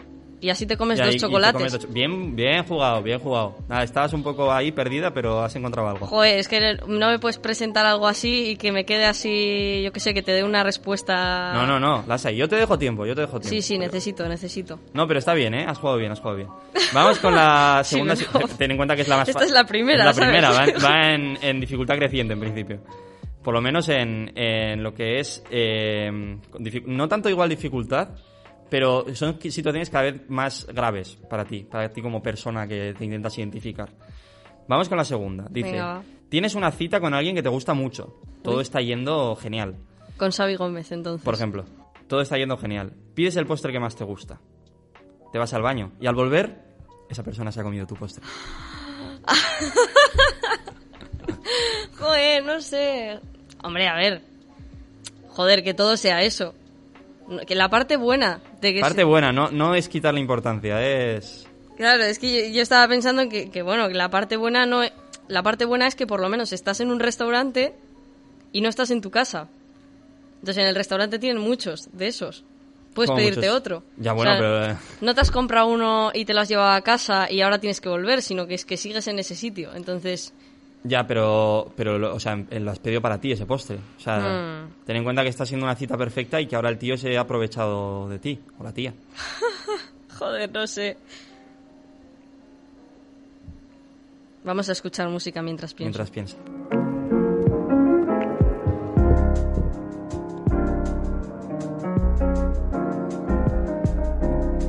Música de ascensor. No sé, Xavi, Xavi Gómez. Eh, no se me ocurre. ¿Tú no juegas o qué? No, yo no juego, yo no juego, yo, Ah, pla- yo planteo. Joder, tío, qué morro. A ver, la parte buena. Pues igual te ha enseñado una faceta de esa persona que hasta ese momento no conocías y igual te interesa más saber cómo es realmente y te tienes que quedar con lo que te ha demostrado que es que no te respeta lo suficiente como para respetar tu postre favorito. Hmm. O igual te debe una también. Eso sí. Hombre, te- le puedes de- le puedes pedir que te que te compense, ¿no? Eso es, eso es. Eh, Es- Eso dentro de lo que una cabe, pues no, para, no para está pedirle mal. algo. Claro, claro. Bueno, no Eso está bien, está bien. Vamos con la tercera situación. Dice, están a punto de darte un importante galardón. Un galardón pf, brutal. Estás muy nerviosa eh, por la entrega de premios y te dedicas a beber vino para calmar los nervios. Mal, mal, mal. Te pillas un ciego tremendo y al ir a recibir el premio vomitas en el escenario delante de todo el mundo. Bueno, eh, la cobertura mediática en eso tiene que ser espectacular. La parte buena es que llamas la atención y más gente te conocerá. Para mal. Solo, solo por eso. Sí, pero bueno, hay una frase que no me acuerdo de quién es, pero sí que la dijo, sé que la dijo Miley Cyrus, que es eh, es mejor que hablen mal de ti a que no hablen de ti. Bien visto. Vale, vale, bien jugado. Has estado rápida además allí, así que te lo compro. Quedan Vamos. dos situaciones. Hay dos todavía, mamá.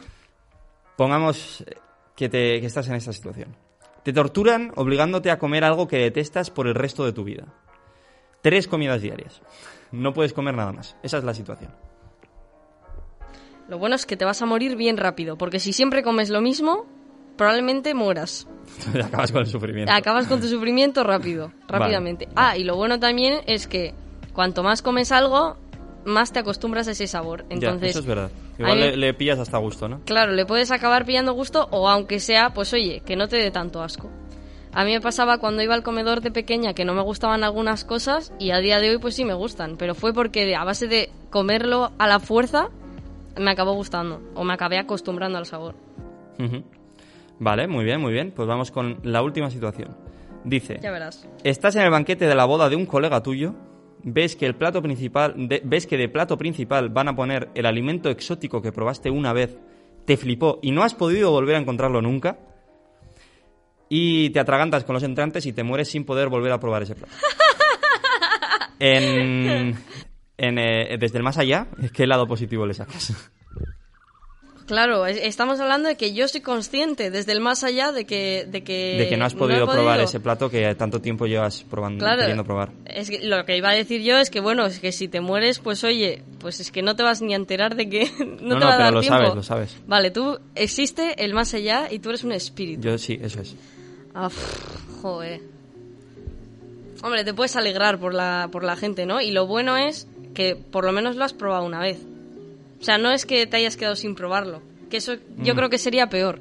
Ya, pero eso ya lo tenías, o sea, no es ya, algo es nuevo. Bueno, Joder. A ver, algo bueno de esto. Mm, pues que, no sé, tío, es que estar muerto trae, puede traerte ventajas. O sea, sacrificas... estar muerto puede traerte ventajas. Esto es una a frase, ver, es eh, una frase mi, digna estado, de mi estado de WhatsApp dice lo siguiente. A ver. Procedo, procedo a. Em, si estás muerto, no te pica el culo. Son, Claro. son hechos, es que al final Es que es, son hechos, no es tiene que más. es eso. O sea, ¿hasta qué punto hasta qué punto te va a importar si total estás muerto? O sea, no sé. Claro. O sea, yo lo, lo que se me había ocurrido era eso, que joder, pues que estás ya muerto, ¿sabes? No Pero claro, eh, es un poco contra, ¿cómo se dice?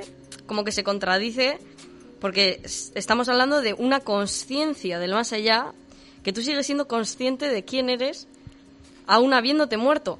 Hombre, joder, no sé. Yo tengo una. Haberte quedado, haberte quedado así arrepentido. A ver, di, di. Le- las cosas eh, que, por- que, por ejemplo, que te encantan, suelen gustarte más la primera vez que la segunda. ¿Vale? Entonces, esa experiencia de, de haber probado ese plato en este caso, eh, muy, muy probablemente eh, iba a ser mejor la primera vez que lo probaste que la segunda. La segunda iba a ser el reencuentro con ese, con ese plato y probablemente te hubiera gustado de todos modos, pero quizás incluso te hubiera decepcionado un poco. La probabilidad de que te decepcionara un poco era bastante alta por el recuerdo, ya solo por el recuerdo que tenías de, de aquel plato. Claro, Entonces, también lo te has ahorrado eso, te has ahorrado eso, te has quedado con un con una imagen de ese plato que es lo mejor que te ha pasado en la vida. Claro, eso está muy bien. Lo mitificas, ¿no? Un poco de recuerdo. El recuerdo va cogiendo como fuerza. Está bien, está bien, está bien. Es, es buena, es buena. Pues con esto terminamos No, hay mal que por bien no venga. Y pasamos a la sección de Alba, cuando Vamos. pueda Alba.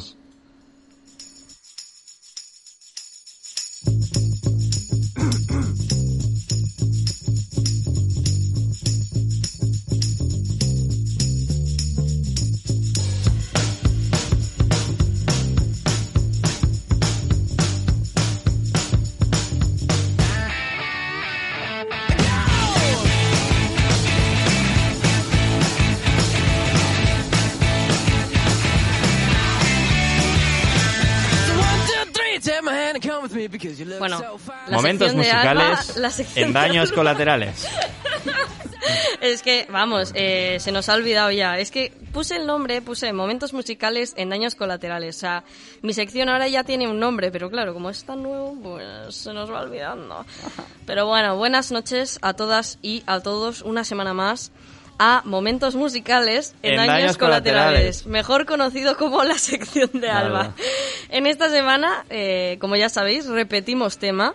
Se trata de alimentos. Y por suerte, como ya comenté la semana anterior, hay muchísimas opciones de donde elegir. Y de hecho, ya lo comenté, y es que la comida es un tema muy utilizado en la música. Pero no creáis que se trata de la comida y ya está, porque las canciones pocas veces tienen que ver con la comida al final. Como comenté un poco la semana pasada, suele ser una alegoría o una metáfora de otras cosas que pues a veces son un poco tabú, pues como el sexo o las drogas. Así que, sin más dilación, os traigo el primer tema de hoy del grupo Def Leppard, que ya sabéis que el rock corre por mis venas, y esta canción se llama Pour Some Sugar on Me. You me, babe.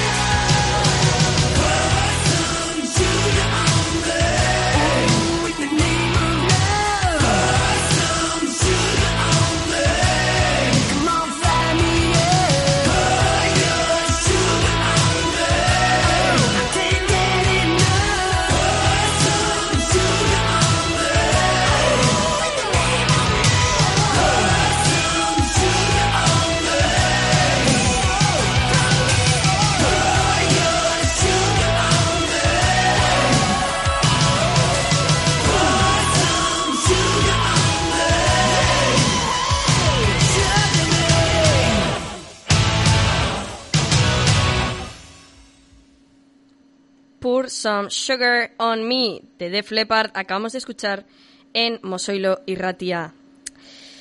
¿Qué te ha parecido, Xavi? ¿Te gusta esta canción o qué lo que? Ah, bueno. Sí, sí, me gusta bastante. Es un temón. Def Leppard siempre acierto. Siempre, siempre está bien, ¿no? Recordamos que el tema de hoy es comidas y bebidas y he elegido esta canción cuyo título en español quiere decir Échame algo de azúcar. Échame que- podría ser una canción de, no sé, de, azúcar, cualquiera. de azúcar moreno. Sí, sí, pre- precisamente de azúcar moreno podría ser. En realidad, el significado eh, está un poco en el aire, o sea, es un poco bastante Ambiguo. misterioso. Misterioso o más que misterioso, desconocido. Incluso para quienes escribieron la canción. Porque esto he leído esta anécdota y me ha parecido bastante divertida. Esta canción fue escrita por el cantante de Def Leppard, Joe Elliott, y el productor Matt Lange en una de las sesiones de composición del álbum de 1987 Histeria, a la que pertenece esta canción. Pero cuando hablan de cómo hicieron la canción, lo describen como empezar a hacer ruidos sin sentido alguno. En una entrevista para Ultimate Classic Rock Nights, Elliot, el cantante, ha recordado aquel curioso momento. Abrimos comillas. Recuerdo que teníamos pequeños reproductores de casetes y Mood fue a un lado del estudio mientras yo me acercaba al otro, y ambos nos pusimos a cantar ruidos sin sentido. Explicó, retratando un momento tan curioso como absurdo en el estudio de grabación. Cambiamos nuestras máquinas y comenzamos a traducir los ruidos del otro. Lo primero que me pareció oírle fue cantar un Love is like, like a bomb. Así que lo escribí en un papel. Eso fue todo, ahí comenzó la canción. A lo tonto eh, le quedó un verdadero himno para la historia. Y hay quien ha dicho que habla de amor, otros que habla de las drogas, pero ya sabéis, eh, Joe Elliott cantaba sin tener ni idea de lo que en realidad quería decir. Maravilloso. Eh, podría decirse que al final, y sobre todo en este caso, tú le pones el significado de la canción. Y sin más preámbulos, escuchamos la siguiente canción que he traído hoy a Daños Colaterales. Esta hace referencia a la historia del rock and roll, eh, comenzando en el momento de la muerte de los músicos Buddy Holly, Richie Valens y The Big Bopper. Se llama American Pie y es de Don McLean. La mejor canción de la historia. Dance and maybe they'd be happy for a while. But February made me shiver with every paper I deliver. Bad news on the doorstep. I couldn't take one more step. I can't remember if I cried when I read about his widowed bride. But something touched me deep inside the day the music died. So bye bye, Miss American Pie. Drove my Chevy to the levee, but the levee was dry. And them good old boys were drinking whiskey and rye, singing, This'll be the day that I die. This'll be the day that I die. Did you write the book of love? And do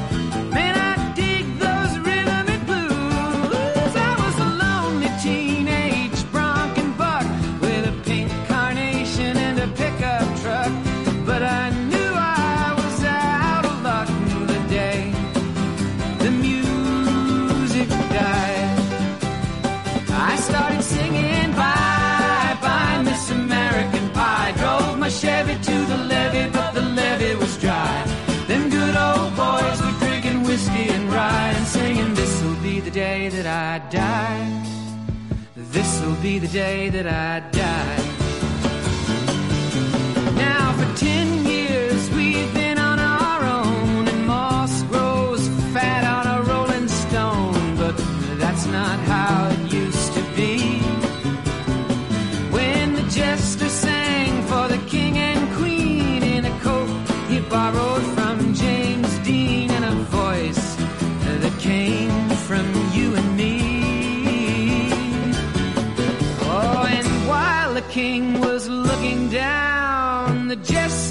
stole his thorny crown.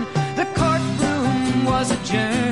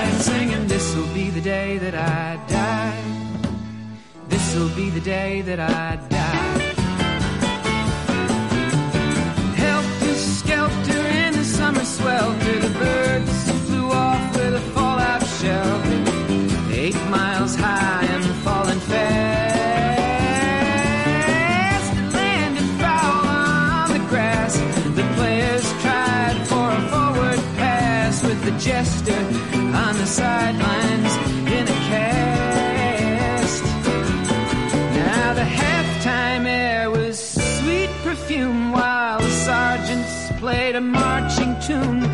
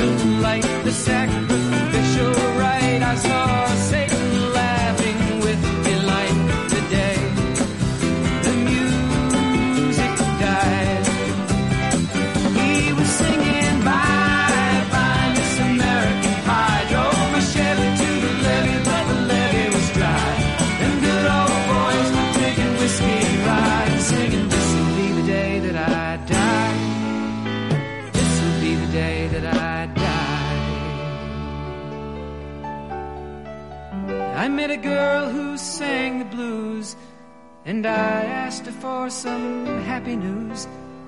But she just smiled and turned away. I went down to the sacred store where I'd heard the music years before. But the man there said the music wouldn't play. In the streets the children screamed, the lovers cried, and the poets dreamed. But not a word was spoken. The church bells all were broken. And the three men I admire most the Father, Son, and the Holy Ghost they caught the last train for the coast the day the music died. And they were singing, Bye, bye, Miss American Pie. Drove my Chevy to the levee, but the levee was dry.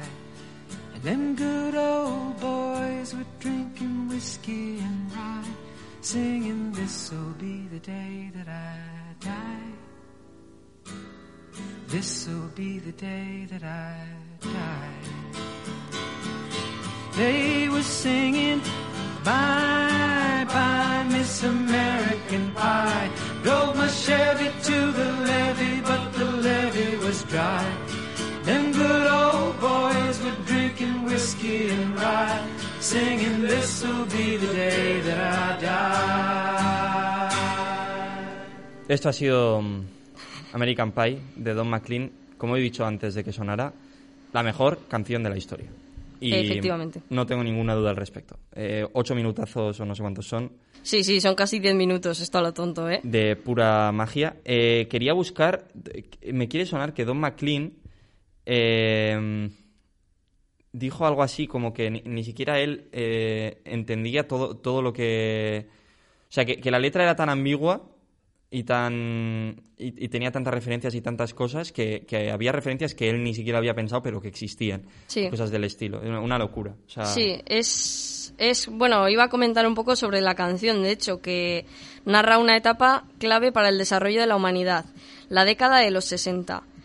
Eh, según la canción, eh, va sobre el día que murió la música. Es curioso que intentes mandar el mensaje de que la música se está muriendo haciendo más música, en realidad. Suena un poco contradictorio, pero no seré yo la que abra ese pastel ahora mismo. ¡Wow! Bien jugado. Eh, mira, acabo de buscar. Me sonaba que había dicho algo Don McLean al respecto de esta canción. Y mm, le preguntaron una vez a Don McLean eh, que cuál era el, el significado real respecto a. Porque ya te digo, la letra da lugar a muchísimas teorías. ¿Cuál es el significado real de esta canción? Y dijo: El significado real de American Pie es que nunca más tendré que volver a trabajar. O sea, es una obra de arte tan, En tan realidad grande. sí, en realidad sí. En Es una- realidad es tienes una- razón. Es una canción tan estratosférica a todos los niveles que, que es que el tío no ha tenido que volver a trabajar y el tío es famoso por esta canción principalmente. Es un musicazo, pero Sí, sí, es que en realidad tiene muchas referencias, pero eh, se dice que habla de, como bueno, como he dicho antes de que escucháramos la canción, de, de los músicos Buddy Holly, Richie Valens y The Big Bopper, eh, grandes artistas de la década de los 60 que murieron en un accidente aéreo. Entonces, no sé hasta qué punto habla de la- el día que murió la música, como que la música per se ha muerto, o que murió, que murieron grandes artistas de la música. O sea, en ese sentido, yo creo que igual se refería más a eso. Aún así, es que es lo que has dicho tú, como en la canción hay una infinidad de metáforas y, y referencias, pero a muchísimos artistas, o sea, es una locura. Y con respecto al significado de la canción, eh, el autor también dijo lo siguiente, aparte de lo de que no va a tener que volver a trabajar, lo cual me parece bastante gracioso, eh, dijo algo así, abro comillas, encontrarán muchas interpretaciones de mi letra, pero no les diré la mía. Lamento dejarlos a todos así, pero me hace, hace tiempo me di cuenta de que los compositores deben dar sus declaraciones y marcharse, manteniendo un silencio digno. No sé hasta qué punto estaba intentando ocultar que no tenía ni idea tampoco, Puede ser, un, puede poco, ser. un poco como los de Def Leppard, ¿no? Que, con- que comentábamos antes, pero bueno. Y con respecto a la comida, la tarta de manzana, que es eh, la, el título, American Pie. Va, Miss American Pie. That's it. Es un símbolo de la cultura estadounidense, por lo que estas palabras hacen referencia a los cambios de este país durante la década de los 60. Todo de una forma especialmente poética. Pero es verdad que es que está lleno de... Es que parece una poesía, o sea, está... No sé, es que no sé, no se entiende incluso la letra, de- no sé, es todo muy ambiguo. Y después de esta chapa que os acabo de dar, cambiamos un poco de tema con la siguiente canción que he traído. Se llama Sugar Sugar, o en español Azúcar Azúcar. Un tema que alcanzó el número uno en 1969, interpretada por The Archies. Un conjunto que, por cierto, nunca jamás dieron un concierto. Y sin Wow, quererlo, me ha salido un pareado. Qué bonito. Llegó a la cima musical coincidiendo con la invasión del pop británico, bueno, pop, o la invasión británica en general, la cual tenía eh, de cabeza a los Beatles y a los Rolling Stones. Así que escuchamos Sugar Sugar de The Archies.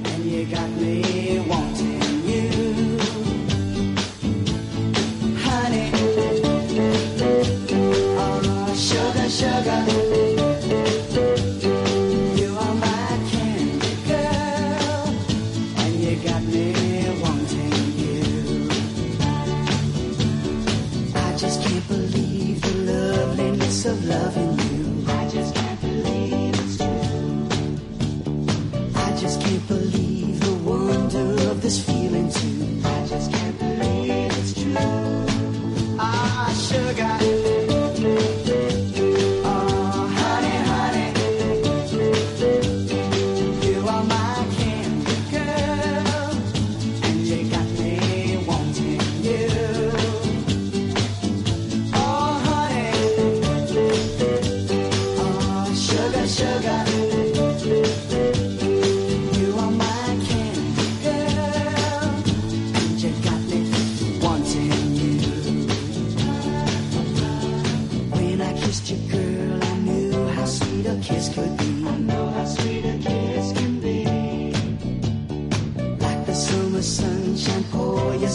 Over me.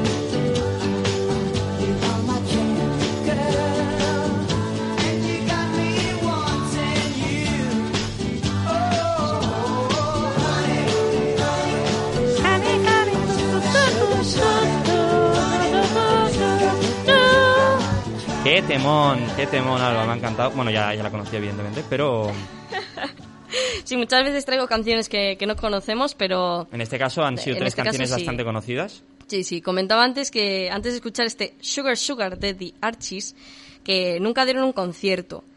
Una semana antes del lanzamiento o de la, pues eso, de que saliera el grupo, ¿no? Al- a la luz pública, eh, Don Kirchner, su productor, había iniciado una campaña publicitaria en televisión para anunciar el estreno de una serie de dibujos animados bajo el título The Archie Show, cuyos protagonistas eran precisamente sus intérpretes, los intérpretes de, de la canción. Una banda musical de la que nunca se conoció concierto ni contacto alguno con la prensa o la televisión. Y es que físicamente nunca existieron, o sea, eran músicos de estudio o incluso podría decirse que eran ficticios. Se habían creado para hacer la música de, de los dibujos animados y, y al final pues se hizo el productor, la verdad es que tuvo ojo antes de decir que eran para los dibujos animados, lo mandó a una radio, eh, tuvieron mogollón de éxito y, y cuando lo mandó la canción no mandó quiénes eran los artistas. Y después ya dijo, mira, son estos y lo hemos hecho para un concurso, o sea, para un concurso no, Para una serie una de serie de, de dibujos, dibujos. animados, o sea, y, y recordando que el tema de la semana es comida, en este caso no solo la letra de la canción está relacionada con ella, que es azúcar azúcar, sino el propio género de la misma y os cuento un poco de qué va. Eh, Sugar Sugar es un tema que pertenece al género bubblegum pop, pop Oh. chicle, pop chicle. Música pop melódica, muy comercial, con gran ritmo, dirigido a los adolescentes. Lollipop, lollipop, lolli, lolli, ese tipo de música. Sí, como muy, muy alegre, ¿no? Eh, en aquella época los productores solían utilizar a cantantes desconocidos, lo cual fue el, caso de The Archies, para crear un estilo pre- prefabricado. En general, las canciones Bubblegum se caracterizaban por su melodía pegajosa, un estribillo a varias voces, acordes bastante simples y ritmos muy bailables. Definitivamente, esta canción entra en esta categoría, pero ¿y lo que mola qué? Mola bastante. Y con esto concluye momentos musicales, Daños colaterales. Y si no me equivoco, llegó el momento de que nos carguemos un día más Sí, Esa lo canción- que todo el mundo estaba deseando. esa canción que tanto nos gusta. Así que sin más dilación, bueno, vamos a ello. Esto es Hablando con la pared.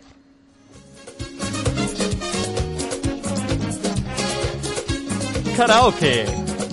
Hoy una fiebre el otro día. Para, pa, pa, para, pa, pa, para. Por causa de tu amor tienes. Pa, pa, pa, pa, para. Y parar enfermería. Para, pa, pa, para, pa, pa, para. Sin yo tener seguro en cama. Para, para, va, para, para, va, pa, pa. Y me inyectaron suero de colores. Y Eh. me sacaron la radiografía.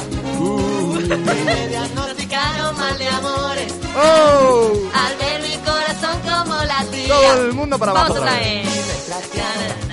Para, pa, pa, para, pa, pa, para. Con rayo X cirugía. Pa, pa, pa, pa, Y para. es que la ciencia no funciona. Para, pu, para, la, pa, pa, para. Solo tu beso y la mía. Para, para, va, para, para, va, pa, pa. Ay, nena, mira, búscate un catete. Eh. Tu amor como insulina. Y dame vitamina de cariño. Oh. Que me ha subido la bilirrubina. Todo el mundo. Un, dos, tres. Me sube la bilirrubina. Ay, me sube la bilirrubina. Cuando te miro y no me miras. Ay, cuando te miro y no me Y miras. no lo quita la aspirina. Es un amor que contamina. Ay, me sube la Oye, bilirrubina. me sube Pa, para, pa, pa, para, pa. Pa, para, pa, pa, pa, pa, para, pa, pa, pa, para. Para, pa, pa, pa, pa, para. Para, para, pa, pa, para, para, para, para, pa, pa, para, para, para, para, pa, pa, para, para, Bueno, para, bueno, bueno, para, bueno, bueno, para. bueno, bueno, bueno, bueno, bueno, bueno, bueno. Pero pero buena, bueno. ¿Qué? Le damos, le damos paso, ¿no? A la sección de... Conectamos en directo, Nerea, desde Navarra. Muy buenas noches a todos. Aquí Nerea Muñoz retransmitiendo desde su cama. La verdad, eh, ¿para qué nos vamos a engañar? No tenía nada que hacer en el puente y dije, no voy a volverme para un día y grabar. Soy aficionada a la radio, me gusta muchísimo daños colaterales, pero mm, tener la cena preparada cuando, cuando vuelvo de estar con las amigas me puede un poco más. Entonces he decidido quedarme en casita. Pero bueno, no pasa nada porque me han dicho, oye, pues retransmítenos algo y yo he venido aquí a hacer pues una vez más hablando con la pared. ¿Qué pasa? Pues que hablando con la pared y poder cantar antes la bilirrubina, pues no motiva. Así que os tengo que decir que me la he puesto antes de empezar a grabar esto. Así soy, hay que, hay que implicarse, hay que implicarse siempre. y bueno, eh, hoy me han dicho que, claro, hablando con la pared, al no tener ningún tipo de feedback, que de normal tiene poquito, tiene que ser algo rápido, Nerea. Eh, rápido, y les digo, ¿pero rápido cuánto? Y me han dicho, rápido, lo mucho, mucho, cinco minutos. Y digo, madre mía, madre mía, voy a tener que sintetizar todo lo que tenga yo preparado, que obviamente no es nada. Entonces, bueno, yo voy a ir tirando y cuando vea que el reloj llega a los cinco minutos, haré una, pequeña, un pequeño final y habremos terminado. Así funciona, así funciona. Bueno, hoy creo, si no mal recuerdo, que vamos a hablar sobre comidas. Pero igual me estoy metiendo ya aquí un triple porque lo comentaron muy por encima por el grupo. Igual no son... Bueno, me da igual, si realmente nunca suelo hablar del tema que es. Entonces, yo hoy he venido aquí a hablar sobre que tenemos un problema este año, al menos yo tengo un problema y pues como tengo un problema y sois mi psicólogo, yo os lo suelto y, bueno, y si alguien quiere contestar por Twitter, arroba colateralesgdko, pues siempre me puede echar una mano.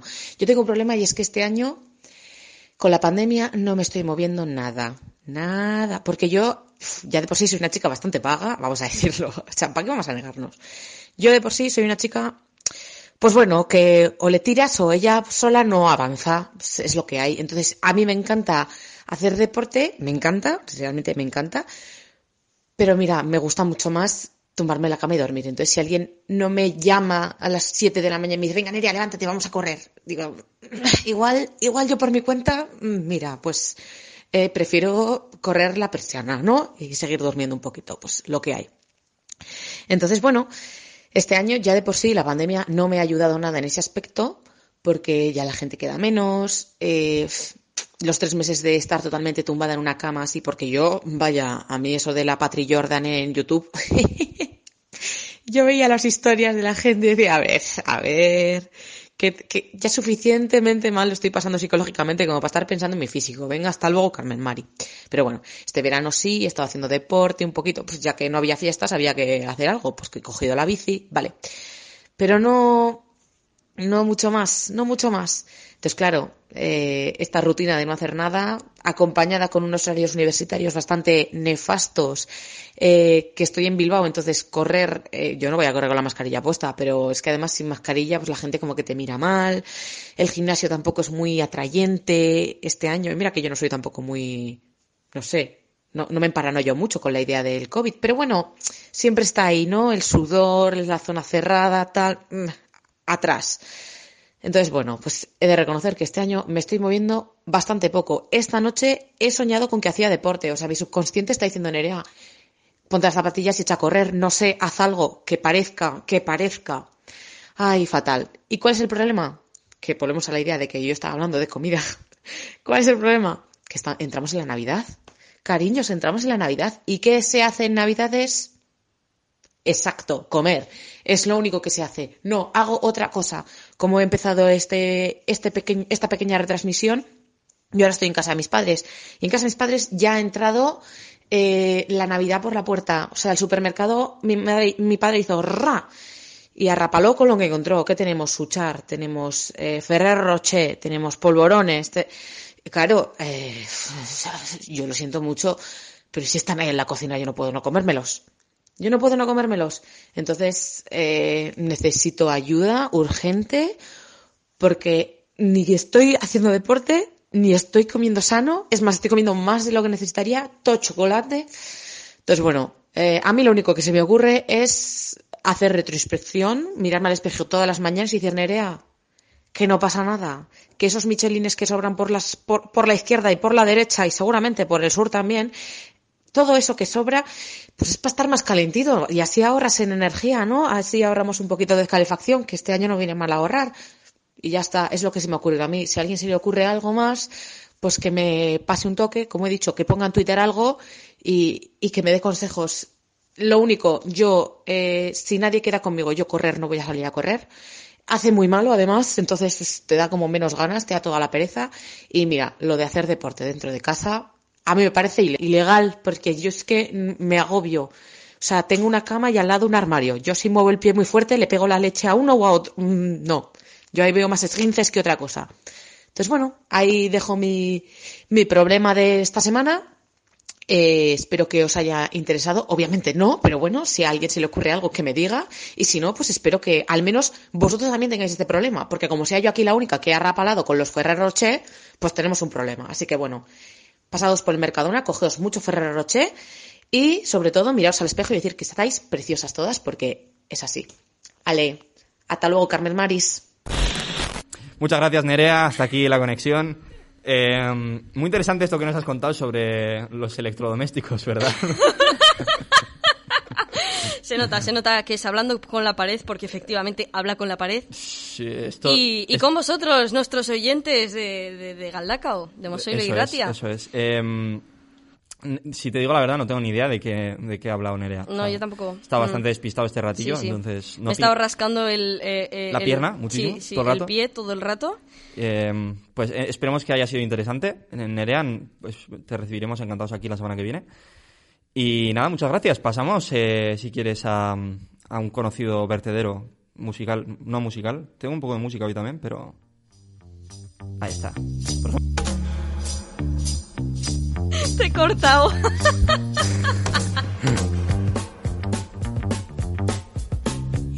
Hola, hola, sí. Ahí, ahí estamos. Si quiero hacerlos... ah, vale, vale.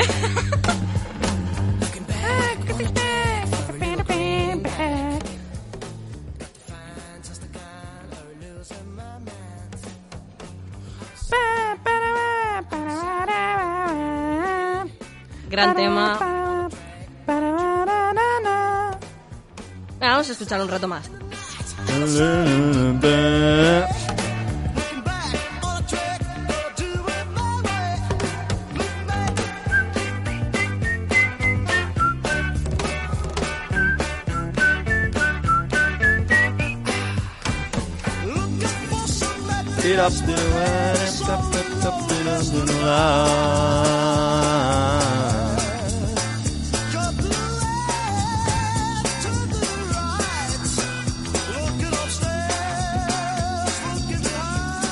Bueno, el vertedero de Xavi. Ahora sí vamos a, a comentar unas cuantas cosas que tengo apuntadas. Que bueno, a lo tonto no hemos hecho consultorio, no hemos hecho otras cositas, pero tengo unas cuantas cosas para comentar hoy. Antes de que acabe este maravilloso programa. Así que vamos a empezar relatando una cuestión interesante sobre mi físico. Como mucha gente sabe, soy una persona objetivamente guapa. Además de... mm, Eso es verdad. Eso o sea, es si así. estamos sorteando un beso tuyo, Soy una persona Será por objetivamente guapa. eh, físicamente diría que soy un sobre 10, un 12, por lo menos. Eh, pero hace unos años tuve un problema que no mucha gente conoce y quería compartirlo con vosotros, queridos oyentes de Mozo y Ratia. Me salió un diente mutante. Eh, ¿Cómo? soy- soy- me salió un diente mutante. Soy eh, como monstruos contra alienígenas, pues yo soy de, de los monstruos. O sea, tengo cosas que no son normales, que no son de ser humano.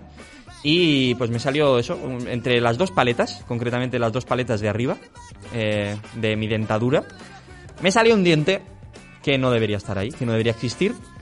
Y mm, un colmillo, un colmillo muy largo. Eh, claro, no se veía mucho, solo se veía la punta entre, los dos, entre las dos paletas, pero tenía una raíz impresionante. O sea, o era sea, o sea, tú tenías como tres paletas, o sea, tenías dos paletas y en el medio un, un colmillo. un colmillo. O sea, no era una paleta, era un colmillo. Eso es. Y me te- tenía solo, claro, solo la punta, solo se veía la punta, pero era una paleta, o sea, un diente del tamaño de, no sé, no sé con qué compararlo, la verdad. Pero, pues, para que te hagas una idea, la mitad de mi dedo meñique tendría que ser, un poco más, igual, incluso. O sea, era un diente grande. Y pues nada, me dijeron, oye, em, señor, no debería usted tener este diente aquí. Vamos a sacárselo. Y me sacaron el diente. Y ya está, se lo tengo guardado. O sea, tampoco tiene Eh, mucha más historia. A pero... ver, si- sin más, tu, tu historia es que te salió un diente entre las paletas. Esa es tu historia. Eh, mi historia es que, que soy medio mutante y que pues eh, debería estar en los X-Men y que no sé por qué todavía no me han llamado. Porque de hecho me llamo Xavier, como el profesor Xavier de los X-Men. Entiendo. Entonces, quiero decir, eh, Eh, estáis hecho, estás profesor, hecho para. profesor para Xavier, eso. no sé a qué esperas. Pero bueno, eh, pues lo dicho, que soy mutante. Y mm, bueno, vamos a seguir criticando a... mm, A Perdón, ver. estaba bebiendo agua. Em, Importante. Vamos a seguir criticando a Vizcaibus porque es algo que nos gusta mucho. ¿Os acordáis cómo os conté que, mm, que me la liaron parada un día que casi me detienen? El beef, sí. Eh, creo que fue Alba o Nerea, una de las dos, la que comentó que a ella también. Creo que fue Nerea. Que a ella A mí nunca me ha pasado nada de eso. Pues que a ella también como que le, le revisaron la tarjeta o no sé qué. Sí, eh, que estuvo metiendo mucha mierda sobre el tema. Alguna movida del, del estilo. Bueno, pues el otro día me subí al, al autobús en Zabalburu para venir a la uni y apareció, mm, y apareció Marina en la parada de arriba y, mm, y de repente apareció el conductor eh, para decirle, oye Marina, amiga, em, se ve que no, no has ticado, no te hemos registrado como ticado, entonces vamos a llevarte a la parte de adelante. Muy, muy tenso todo. Se ¿eh? llevaron a la parte de adelante, revisaron la tarjeta. Efectivamente, sí había ticado eh, y, y no pasó de mayores. Y ya, pues, eh, no pasó a mayores, mejor dicho. Y, y ya pudo venir a la uni y ya todo bien y tal. Lo que quiero decir es que, Alba, eres la siguiente. Eso es mi advertencia Eh, para vale. ti. Eh, Vale. Vizcaibus, Intentaré ser legal, eh, en la medida de lo posible. ¿no? yo creo que Vizcaibus, si, si eh, quieres, podemos tirar de teorías conspiranoicas. Creo que Vizcaibus tiene un, un programa de radio Vale. que, mm, que esta- se emite en la misma franja horaria que Daños Colaterales. Y han visto que somos mucho más populares y mucho mejores y que, mm, y que en general pues les quitamos oyentes Nuestro nivel es difícil de y alcanzar. quieren eso sí, hundirnos es deprimiéndonos. Eh, y eh, las herramientas de las que precisan ellos eh, son, son las, eh, las de, evidentemente, el transporte comarcal. Entonces, nos están intentando hundir uno a uno. Y Es bueno, es, quería darte esa pequeña advertencia, Alba. Eres la siguiente. Ya nos ha Vaya, tocado hombre. a Nerea, a Marina y a mí. Eres la siguiente y sé fuerte. Vale, intentaré, intentaré evitarlo, pero lo veo inevitable. Yo creo que van a venir a por mí, sin escrúpulos. Y, y nada, eh, Vizcaibus. Ahora, Vizcaibus, te queremos. ahora es personal. Ahora esto ya se ha convertido Esto en algo personal. personal. Eh, me dicen aquí por Instagram que, que mando un saludo a Isai. Hola Isai, A mi amigo eh, sí, Isai, sí, o sea sí, sí, que sí, máquina, le mandamos máquina. un saludo el otro día, el otro día coincidí con él en un directo, muy interesante. Y pues un saludo. En, en el que hice yo. En el que hiciste, en el que hiciste tú, concretamente. ¿Coincidisteis? Me meo. No me acordaba. Sí, estuvimos ahí con Imanol, puede ser también. O ese, o él Sí, Manol, sí, sí, es verdad, que eran, tres, eran fuimos igual las, las 2 de la mañana. Pues ¿sabes? un saludo a los dos. Eh, yo estaba, no sé qué estaba haciendo en ese momento, ni por qué estaba conectado a un directo de Instagram, pero bueno. Eh, no dormir, Xavi. No Tienes dormir, un problema. un esto problema esto es un tema, evidente. es un tema digno de Nerea. Que Nerea podría estar hablando de algo así. Igual eh, 20 Horas, minutos. horas. Sí, sí, bueno, horas también, sí. Bueno, eh, quería comentaros también el verdadero origen de, mm, del Rey León, ¿no? Todo el mundo sabe que el Rey León en parte está basado en Hamlet, en la historia de, de Shakespeare. Pero bueno, también está el tema de Kimba, de que hay unos dibujos japoneses que al parecer se llaman Kimba y aparecían leones y los diseños son bastante parecidos y la historia incluso también tiene un poco que ver y demás. Entonces se habla de que puede ser un plagio, de que el Rey León, tal, no sé qué. Yo Uy, uy, uy, uy. vengo a hablaros de que el Rey León, originalmente, esto es una teoría también mía, pero creo que es bastante real y que tenéis que creer todos. Originalmente el Rey León eh, no estaba pensado para ser una historia de animales eh, en la sabana o en, o en la selva africana, sino que mm, era una historia de navegación ¿Qué? de un capitán que naufragaba. El Rey León. El Rey León. ¿Por qué? Porque era un capitán. Bueno, esta ya cada uno se puede montar la película que quiera. O sea, yo solo tengo la sinopsis breve, que es un capitán que iba a la deriva en el mar y acabó naufragando. Eh, ¿Por qué digo esto? Porque no encuentro otra explicación a los nombres de Timón y Pumba. Quiero decir. eh, o sea, yo creo que el capitán iba ahí con el, con el timón, ¿sabes? En plan, iba, iba dirigiendo, iba con el timón y, y Pumba, y, y naufragó. Entonces. Eres un genio, ya está. Yo creo que viene de ahí eh, todo esto y originalmente el Rey León era, era eso. Timón y Pumba. Timón y Pumba. Ahí está, eh, mi teoría, la dejo ahí para quien, para quien quiera usarla, para lo que sea. Es digno de, de un TFG o algo Sí, sí, así, sí, ¿eh? Tengo dos chorraditas más antes de pasar a, la parte más importante de esta sección en el día de hoy, que es algo que tenía muchas ganas de hacer, pero que no voy a adelantar de momento. De momento voy a comentar eh, el adjetivo descabellado. A ver, no, no lo entiendo exactamente. Quiero decir, ¿por qué algo es descabellado, en plan, una locura? ¿Por, por qué descabellado? ¿Por qué, es, o- por qué algo sin pelo es algo como una locura? No lo entiendo. Claro, claro. O sea, los calvos son una... En plan, ¡hostia, un calvo! ¡Qué miedo! ¡Qué susto!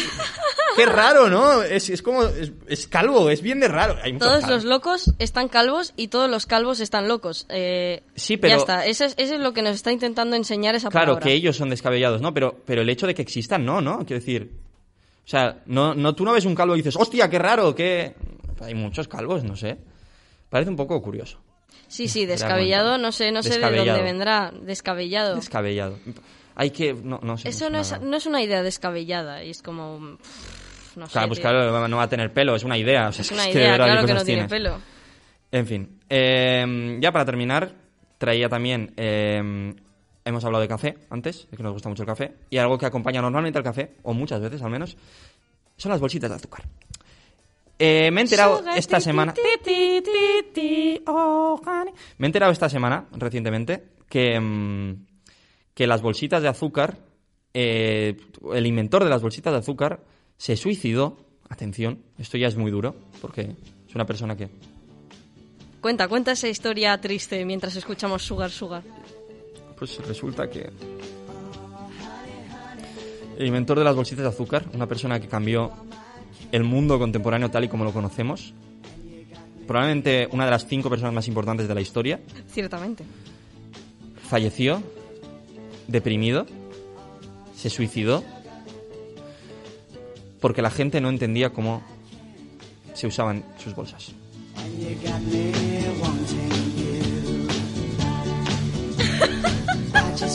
No te rías, que se suicidó de verdad, que se suicidó de verdad, que yo de esto me he enterado esta semana. Está feo reírse. Sugar, ti, ti, ti, ti. Perdón, perdón, perdón. Em, no tiene gracia, ¿eh? No, no, tiene, no, no ríais, ¿eh? No estas tiene cosas, gracia. no. Bueno, em, la cuestión es que las bolsas de azúcar, para quien no lo sepa, estaban diseñadas para abrirse por la mitad. O sea, tú pillas una bolsa de azúcar, así, en plan como un, un rectángulo, y lo abres por la mitad. No lo abres por un lado mítico de lo que lo agitas para que se quede todo en, un, en la parte de abajo y lo abres por el otro lado para que... No, están diseñadas para abrirse por la mitad y para que caiga todo en la taza. Si lo abres por un lado está el peligro de que al abrirlo salga disparada parte del azúcar y se Claro, salga. claro, es que es Entonces, un poco... al abrirlo por la mitad, en teoría cae todo en el vaso. Está diseñado para que sea así. No sé, luego eh, la gente que lo haga como le salga las pelotas. Yo sí A que lo suelo abrir por la mitad. Porque aprendí que era así y ya está. Pero ¿Y si no quieres echar todo el sobre, qué? si no quieres echar todo el sobre, es que está, eh, eh, a este señor estamos hablando de que lo diseñó para echar todo el sobre. Porque él era, era fan del azúcar. Oh, honey, honey. Pues, pues Sí, eso, que sepáis vale, que, que este hombre se suicidó porque, mm, que- en una información que quería compartir, se suicidó porque la gente no sabía usar su invento, se deprimió y acabó acabando con su vida. Va la redundancia. Así que ya sabéis, usad bien los sobres de azúcar o... Para honrar a Usad- este señor. Para usad bien los honrarle. inventos en general, porque si no, el, el que lo inventara, el invento que sea, acabará suicidándose. Se va a así. poner muy triste, o sea, Se imagínate. Tú piensas que es el mejor invento que, que se ha inventado jamás, encima ha sido idea tuya, y que y luego te das cuenta de que es la mayor decepción del mundo porque la Correcto, gente no correcto. sabe usarlo. Que luego, al de un tiempo, ya vemos que es todo un éxito, ¿no? El Un mejor- exitazo. Uno de los mejores inventos de- de- del mundo. De la historia, diremos. De acuerdo, vamos a pasar. Si me puedes bajar un poquito la música ahí, tope. O ponerme, No. ponerme el ascensor o lo que sea. Es que precisamente no, no puedo distraerme con otras canciones porque vamos a hablar de una canción. Para Oh terminar con el vertedero de Xavi, vamos a hacer, por primera vez en muchísimo tiempo, por segunda vez en toda la historia de Daños Colaterales, un análisis de una letra de una canción. Si, si habéis sido unos oyentes atentos y unos grandes seguidores de Daños Colaterales, recordaréis el día que analicé eh, una canción de Amaral, que concretamente Sí. era... em, mm, mm, mm, no me acuerdo cuál era. Una de Amaral, que ahora mismo no recuerdo, la de... La de... de- de- de- de- de- eh, y ahora que es 15 de abril... El que me echas de menos. Si yo me quiero morir, ¿qué le voy a hacer si pasado nunca? Toda la noche en la calle. Bueno, analizamos esa letra eh, como con mucha, con mucha exactitud y mucha. Eh, no me sale la palabra. Mucha. mm, Bueno, da igual. La analizamos eh, a tope, diremos. no me sale la palabra. Y hoy vengo con otro de los clasicazos. con profundidad? Con profundidad, mismamente, me vale. Eh, otro de los clasicazos del, del rock, pop rock español de principios, prin- principios, Principios. principios del siglo XXI, eh, que es probablemente la mejor canción de, de esa época y de esa década en general, para mí, para mi gusto, y, y que le gusta mucho a la gente, y que creo que, mm, que al componerla fueron unos adelantados a su tiempo, como ahora explicaré. Se trata de la conocida canción Zapatillas, del Canto del Loco. Buah, qué buena canción. El Canto del Loco, para empezar, un grupo con un nombre muy bueno. Es decir, eh, El Canto del Loco es de- del tipo de creadores de nombres de La Oreja de Van Gogh, El Sueño de Morfeo y esta gente. Tienes El Canto del Loco, La Oreja de Van Gogh, El Sueño de Morfeo. Están bien, están conectadas, tiene sentido. Obviamente. Me parece un buen mecanismo para encontrar el nombre de un grupo. Y, y creo, quiero recomendárselo a todo el mundo. Podéis hacer, por ejemplo, eh, la, mm, la pajarita de Mr. Bean, por ejemplo, para ponerle nombre a un grupo. Eh, la mano de Dios, eh, para ponerle el nombre a un grupo de, en honor al pederasta de Maradona. Eh, cosas del estilo. Eh, wow. Vale, eh, pasamos a Zapatillas, del canto de loco, ahora sí a, a analizar la letra. ¿Por qué me parece curiosa esta letra y por qué he querido analizarla? Porque como digo, creo que el canto del loco eh, encontró una vía al futuro cuando compuso esta canción. Esta canción, si no me equivoco, es de eso, de 2000 algo, 2000 poco, real- realmente.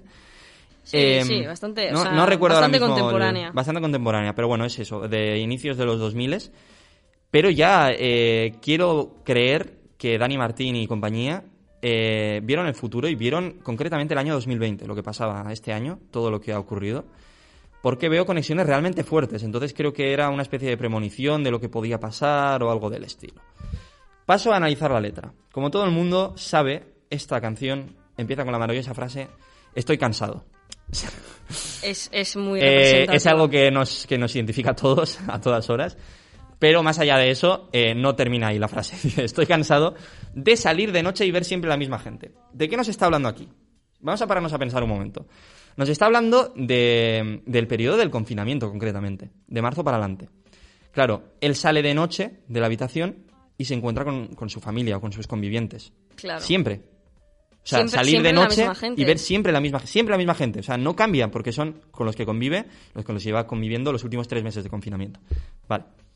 Hasta, hasta aquí bien. Hasta aquí sigue la teoría y dices, bueno, Vale. está un poco cogido con pinzas, pero tal. Pero es que hay más pruebas, porque poco después dice, estoy flipando de que la gente se invente, cuente y luego reinvente.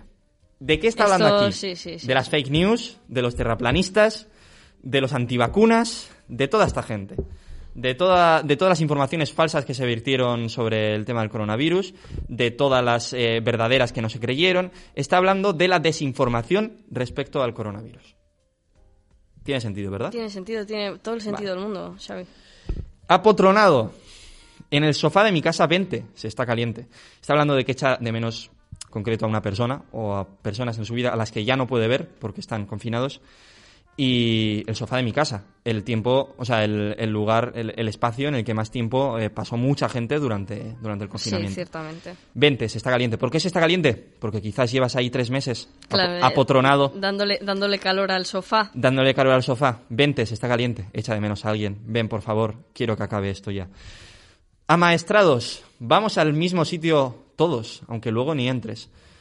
Aquí se pone incluso más duro la letra, ¿eh? Porque, claro, aquí la gente, imagino que le he dado otra lectura antes de esto, pero ya que estamos hablando de coronavirus, aquí es evidente de qué está hablando con esta frase. Vamos al mismo sitio todos, aunque luego ni entres. Está hablando del cementerio. Está hablando de que la gente Está hablando del cementerio. de que la gente muere, de que está muriendo mucha gente por, por el tema del virus, y vamos al mismo sitio todos. ¿A dónde vamos? ¿A dónde coincide que vamos todo el mundo? Siempre. O sea, el único sitio en el que coincide que vamos todos en algún momento es al cementerio, porque todos morimos, vamos a morir, Todos vamos a ir al cementerio. Eh, Vamos al mismo sitio todos, aunque luego ni entres. O sea, hay tanta acumulación de gente muerta en este momento que ya ni entras. Ya ni entras. O sea, yo con todo el respeto a, toda la, o sea, a todas las familias de toda la gente que ha fallecido, pero esto es así. Yo creo que el canto del loco estaba hablándonos de esto. Em, alucinando, sigue la letra. Alucinando de que me miren de arriba abajo como un delincuente. Como un delincuente. Aquí se está, claro, eh, Dani Martín eh, se está metiendo en la piel de todas las personas. Ha hablado de los terraplanistas y de toda esta gente conspiranoica respecto al virus. Ha hablado de la gente que se ha tenido que quedar en casa resignada. Ahora está hablando de la gente que se salta las normas. O sea, Claro, claro, está intentando claro. tocar todos los palos, alucinando de que me miren de, abajo, de arriba abajo como un delincuente. O sea, claro, está hablando de una persona, por ejemplo, que ha salido a la calle sin respetar ninguna medida, tocando a todo el mundo y tal, y, y la gente le ha llamado la atención. Y le ha dicho, ¿pero qué haces, payaso? Y él, pero estoy alucinando, esto antes no pasaba. Claro, me miran de arriba abajo como un, Como delincuente, delincuente. porque igual no llevo mascarilla o lo que sea. Correcto. Que, claro, te, te miran de arriba abajo como un delincuente porque ahora mismo es lo que eres, eres un delincuente. Y para terminar la estrofa, Dani Martín y el canto del loco concluyen con un intoxicado de que, Oy, me pongan, oy, oy. de que me pongan esa puta música indiferente. Evidentemente habla de resistiré. ¡Guau! O sea, ¡Guau! está hasta las pelotas de escuchar resistiré. Y, mm, y bueno, pues está intoxicado de escuchar esa canción a Está todas bien, horas, en todas partes, de que me pongan esa puta música indiferente. Eh, Que es lo que le, le transmite a esa persona, ¿no? Indiferencia, esa canción. unos adelantados a su época, ¿eh? Sí. Eh, bueno, ya para terminar, el comento muy por encima del estribillo. Quiero entrar en tu garito con zapatillas, dices. Vale, esto se sale un poco ya de toda la paranoia del coronavirus, de esto que estaba comentando Xavi. Pero es que creo que él tuvo una visión, eh, eh, él o ellos o quien sea, tuvo una visión de lo que iba a pasar exactamente y quiso meterlo todo en la canción, pero era demasiado literal, demasiado tal. O sea, no quería hacerlo tan evidente, ¿no? Y que, y que nadie pensara nada raro. O sea, quería hacerlo más metafórico. Entonces, su idea original para la letra, la primera versión de la letra era: Quiero entrar en tu garito sin mascarilla. Claro. Y, Sí, mm, sí, sí. y que no me miren mal al pasar. claro. Entonces, claro, luego tuvo que cambiarlo y dijo, venga, va, ya de paso le pongo el nombre a la canción para que nadie piense nada raro, que no, que no me detenga la policía del futuro ni nada por el estilo. Y le puso lo de las zapatillas y ya le puso el nombre a la canción y todo. Pero la idea era, quiero entrar en tu garito sin mascarilla, que no me miren mal a pasar. Estoy cansado de siempre lo mismo, la misma historia, o sea, siempre lo mismo, siempre es todo muy rutinario, no cambia, el confinamiento, tal, la misma historia. Quiero cambiar, quiero algo nuevo, quiero que las cosas vuelvan a ser como antes. Me da pena tanta tontería, quiero un poquito de normalidad, en- de, de Ah, normalidad la de claro, siempre, claro. no la nueva normalidad, la que teníamos antes, ¿verdad? Eh, pero a ver, mírame y dime, tronco, no veo mi sitio y no puedo aparcar. Pues no puedo, no puedo parar esto, ¿no? Ah, Es- joder, Xavi. no eres puedo, una no puedo seguir adelante con, con esta situación. Eres una eminencia de, de la interpretación musical. Eh, Lo soy, lo soy. ¿Para qué Ciertamente, es- me, es- me encuentro impresionada. Tenemos un comentario de, de uno de mis seguidores de Isai, otra vez en Instagram, y me dice... ¿Para qué un cementerio, a raíz de lo que has dicho antes, para qué un cementerio cuando te pueden meter en un barco de madera y quemarte? Me parece, me parece extrañamente concreto que sea un barco de madera y que te quemen. Hmm. O sea, a ver, ¿por qué tiene que ser un barco? Coincido. ¿Por, por qué tiene que ser un barco? No, no ¿Por qué puede, un no barco? puede ser una caja, no puede ser, no pueden ser unos palos puestos ahí. Tiene que ser un barco y quemarte. Claro, supongo que se refiere a meterte dentro de un barco de madera, Claro, mandarte al ancho claro. mar y si no mueres quemado, pues, Pues- ahogado. No, no hay más. Ahí está, ahí está. Pero bueno, sí, nuestra aportación, la aportación de Isai. Gracias, Isai. Gracias, un Isai. detalle. Un saludo, este programa para ti. eh, por, por darnos consejos sobre cómo hacer más espacio en, en cementerios y, y ese tipo de lugares. No, la- es una buena idea, es una buena idea, la verdad. Eh, lo tendremos en cuenta. No sé para qué, porque tampoco tenemos ningún poder sobre eso, pero bueno. En cualquier caso, eh, he traído ya para terminar, que viene siendo costumbre, viene siendo tradición, unos cuantos tweets, o en este caso un hilo, de Beñat Cano, que es mi tuitero favorito, como muchos saben. Cano, tío. Siempre traigo un tuit de Cano para terminar mi sección, y en este caso os traigo un hilo que ha hecho, os traje el hilo de los animales que hizo, y hoy os voy a hablar un poco del hilo que hizo sobre las películas. Puso, arroba Cano Benat, al que podéis seguir, dijo, te resumo películas. Iré resumiendo películas que vaya viendo o las que me pongáis. Y eh, pa- paso a leer alguna de ellas para que, para que veáis de qué palo va el asunto, dice, por ejemplo, el lobo de Wall Street. Es DiCaprio que tiene tela de pasta porque hace movidas raras llamando a catetos por teléfono. La cosa es que se lo gasta en cocaína y putas, se toma unas pastillas caducadas y al final no sé qué pasa, pero creo que lo meten preso. Pero no porque es rico ni idea un 9. Gracias, Cano. Eh, me has Em, convencido, me has convencido. Otra, vamos con otra de DiCaprio, por ejemplo, Titanic. Un barco se hunde cuando choca contra un hielo. Como están en la época de la Edad Media o por ahí, no pueden llamar a nadie. La cosa es que Jack, que es vagabundo, se enamora de Rose y se hacen novios. Cuando están en el agua muere Jack, Rose se salva y se vuelve vieja. Un 4. Gracias, gracias por el resumen, un crack. Seguimos con otra de las películas más importantes de James Cameron, que es Avatar. Avatar, estamos en el futuro y hay máquinas con las que puedes viajar a otros mundos, pero te conviertes en un alienígena azul. El tema es que los de la Tierra van a por algo del otro mundo, una piedra o algo donde los bichos azules y entonces pelean, no sé, no me acuerdo, un 6. Vale, vale. Muy larga. Sí, sí, la verdad es que sí. La vida es bella.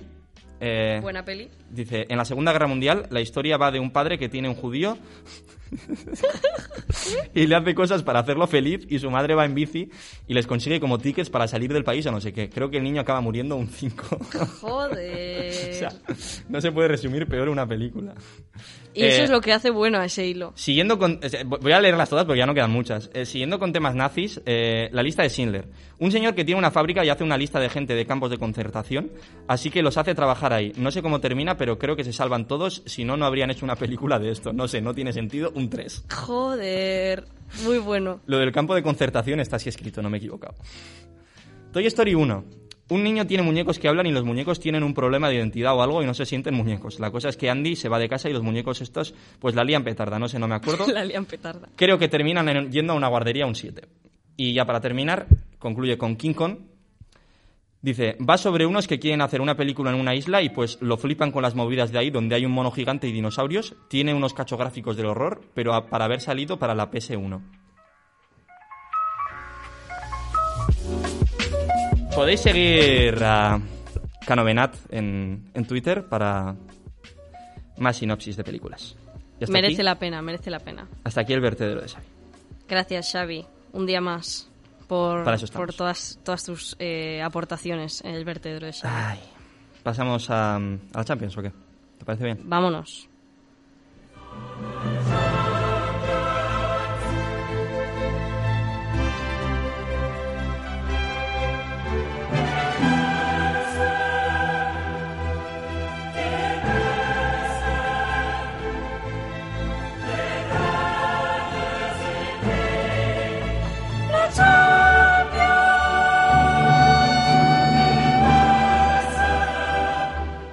Hola, buenas tardes.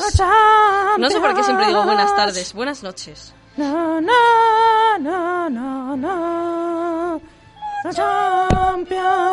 Es que no sé por qué digo buenas tardes. Si es que ni siquiera es. O sea, no es que me esté equivocando por la hora que es ahora. Es que ahora es por la mañana. Pero no sé. Creo que del año pasado me acostumbré a decir buenas tardes Y se te ha quedado. y se me ha quedado. Digo buenas tardes. Ay, en fin. ¿Qué le vamos a hacer, chicos? En cualquier caso, la Champions periodística, eh, no solo la primera vez que no estuve en el programa y que se hizo daños colaterales sin mí fue la semana pasada, sino que la semana pasada también fue la primera vez que no se hizo una edición de la Champions periodística en la historia Oh, de daños colaterales, shit. en cuatro temporadas. La semana pasada, evidentemente, no había presentador y no podían estas chicas concursar por ver Claro. quién es la más... No tengo claro el qué. No, no, si esto es cuestión de suerte, yo creo. Sí. Pero esta semana sí, La más afortunada, entonces. la más afortunada. Esta semana sí pueden competir por ello, o en este caso puede competir con ello. Alba, estás ante una oportunidad única. Eh, aprovechando que Nerea no ha venido hoy, puedes, puedes acercarte a, a tus objetivos, que son los de ganar este concurso. Entonces, vamos a recordar cómo está la tabla clasificatoria, porque tenemos, eh, estoy abriendo el documento, espera, tenemos por un lado a- en la tabla clasificatoria, en lo más alto, al Albacete Balompié con tres puntos y medio. Gracias, gracias por sus aplausos y todo su amor. Atención porque empatada con Nerea Pichichi con tres puntos y medio también.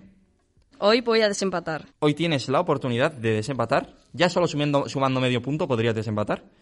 Pero puedes incluso intentar hacer pleno, acertar las tres rondas Oh. y ponerte un punto y medio por encima. Joder, que no eso sería, ninguna tontería. Madre mía.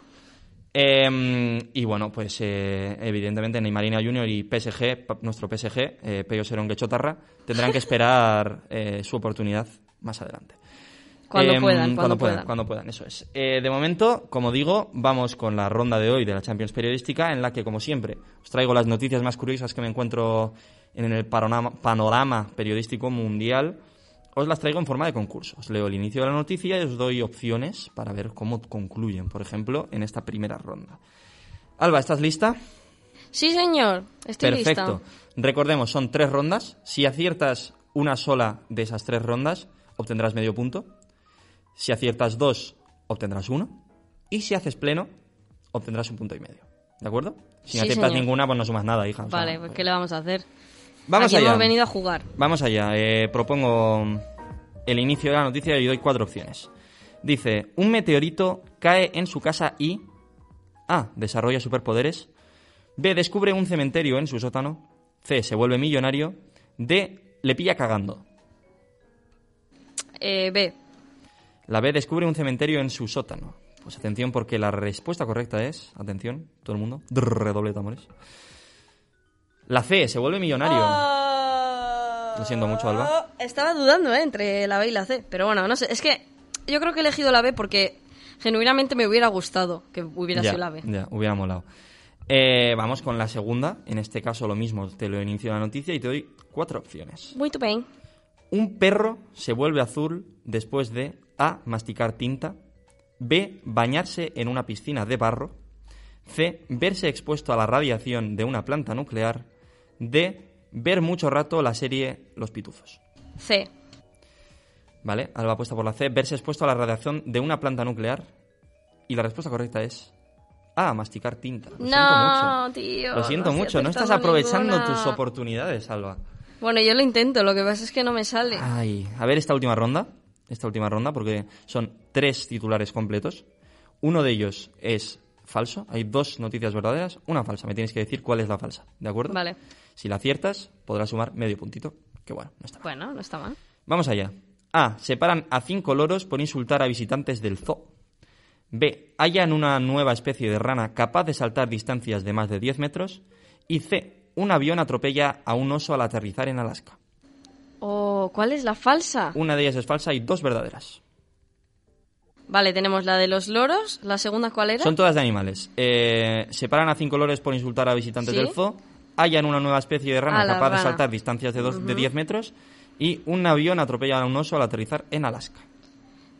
Eh, la A es la falsa. La A es la falsa, la de los cinco loros. Pues resolvemos. La respuesta falsa, en este caso, A ver. era la B. Hallan una nueva especie de rana capaz de saltar distancias de más de 10 metros. Lo Oh, siento no mucho, sumado Alba. nada, No has qué sumado nada, has fallado las tres y continúas empatada con Nerea en lo más alto de esta Champions Periodística, de esta edición de la Champions Periodística de la cuarta temporada de Años Colaterales. Lo siento mucho. Oh, qué pena. Buenas noticias para Nerea en cualquier caso, que podrá seguir compitiendo contigo en futuras ocasiones. Y con esto, pues acabamos el programa de hoy. Nos queda Oh, poquito ya. Vale. Nos queda ya tres minutillos más o menos, un poco más, un poco menos, minuto arriba, minuto abajo. Así que, bueno, pues muchas gracias por acompañarme. Alba, ¿qué te ha parecido el programa? Pues, pues bien, a ver, eh, siempre está bien, ¿no? Tener más gente. A mí me hubiera gustado que, que hubieran venido eh, alguna persona más. Siempre está bien que, que venga Marina, ¿no? A mí me gusta mucho eh, que venga y que nos dé también su opinión un poco. Nerea me parece, me parece en este programa que, que le da le da mucha mucha salsa al programa porque se pone a hablar y es, es, es una locura y además siempre dice cosas divertidas y, Correcto. y la verdad que el otro día que estuvo Pello me quedé Muy con bien, ganas de, de que se quedara más, ¿no? de que se quedara más y de saber más de, de sus viajes y de Bueno, cuando termine las prácticas, cuando termine las Mm. prácticas ya seguro que se pasa por aquí más veces. esperemos que sí invitado Y, está Invitado, invitado especial eh, para esta nueva temporada también de Daños Colaterales. Así que, bueno, vamos llegando ya al Ecuador de, de, mm, de esta temporada, como digo. Llevamos nueve programas. El décimo será la semana que viene, probablemente sobre Navidades ya, porque va tocando. sí ya toca ya toca Y, mm, y nada, y con eso nos tomaremos después un pequeño descanso hasta volver después de, de enero con las pilas cargadas para terminar por todo lo alto esta maravillosa experiencia que ha sido para nosotros Joder, daños eh, colaterales. sí sí sí 100% Así que nada, pues con esto vamos podemos dar ya un poco por concluido. Muchas gracias Alba por acompañarme en el día de hoy. No ha sido fácil, No pero sido hemos fácil. conseguido salvar el programa más o menos entre los dos. Mucho Em, mejor, mucho mejor que con Nerea, que por lo menos ha habido un orden. Eso es.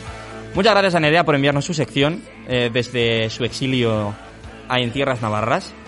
Y muchas gracias a toda la audiencia por escucharnos una Muchas semana gracias. más. Volveremos la semana que viene con nuevas canciones, nuevas anécdotas, nuevas y emocionantes aventuras y en definitiva con un nuevo programa de daños colaterales y seguro, con mucho más que decir. Esta outro sí, esta outro sí está bien. Gracias, Agur. Play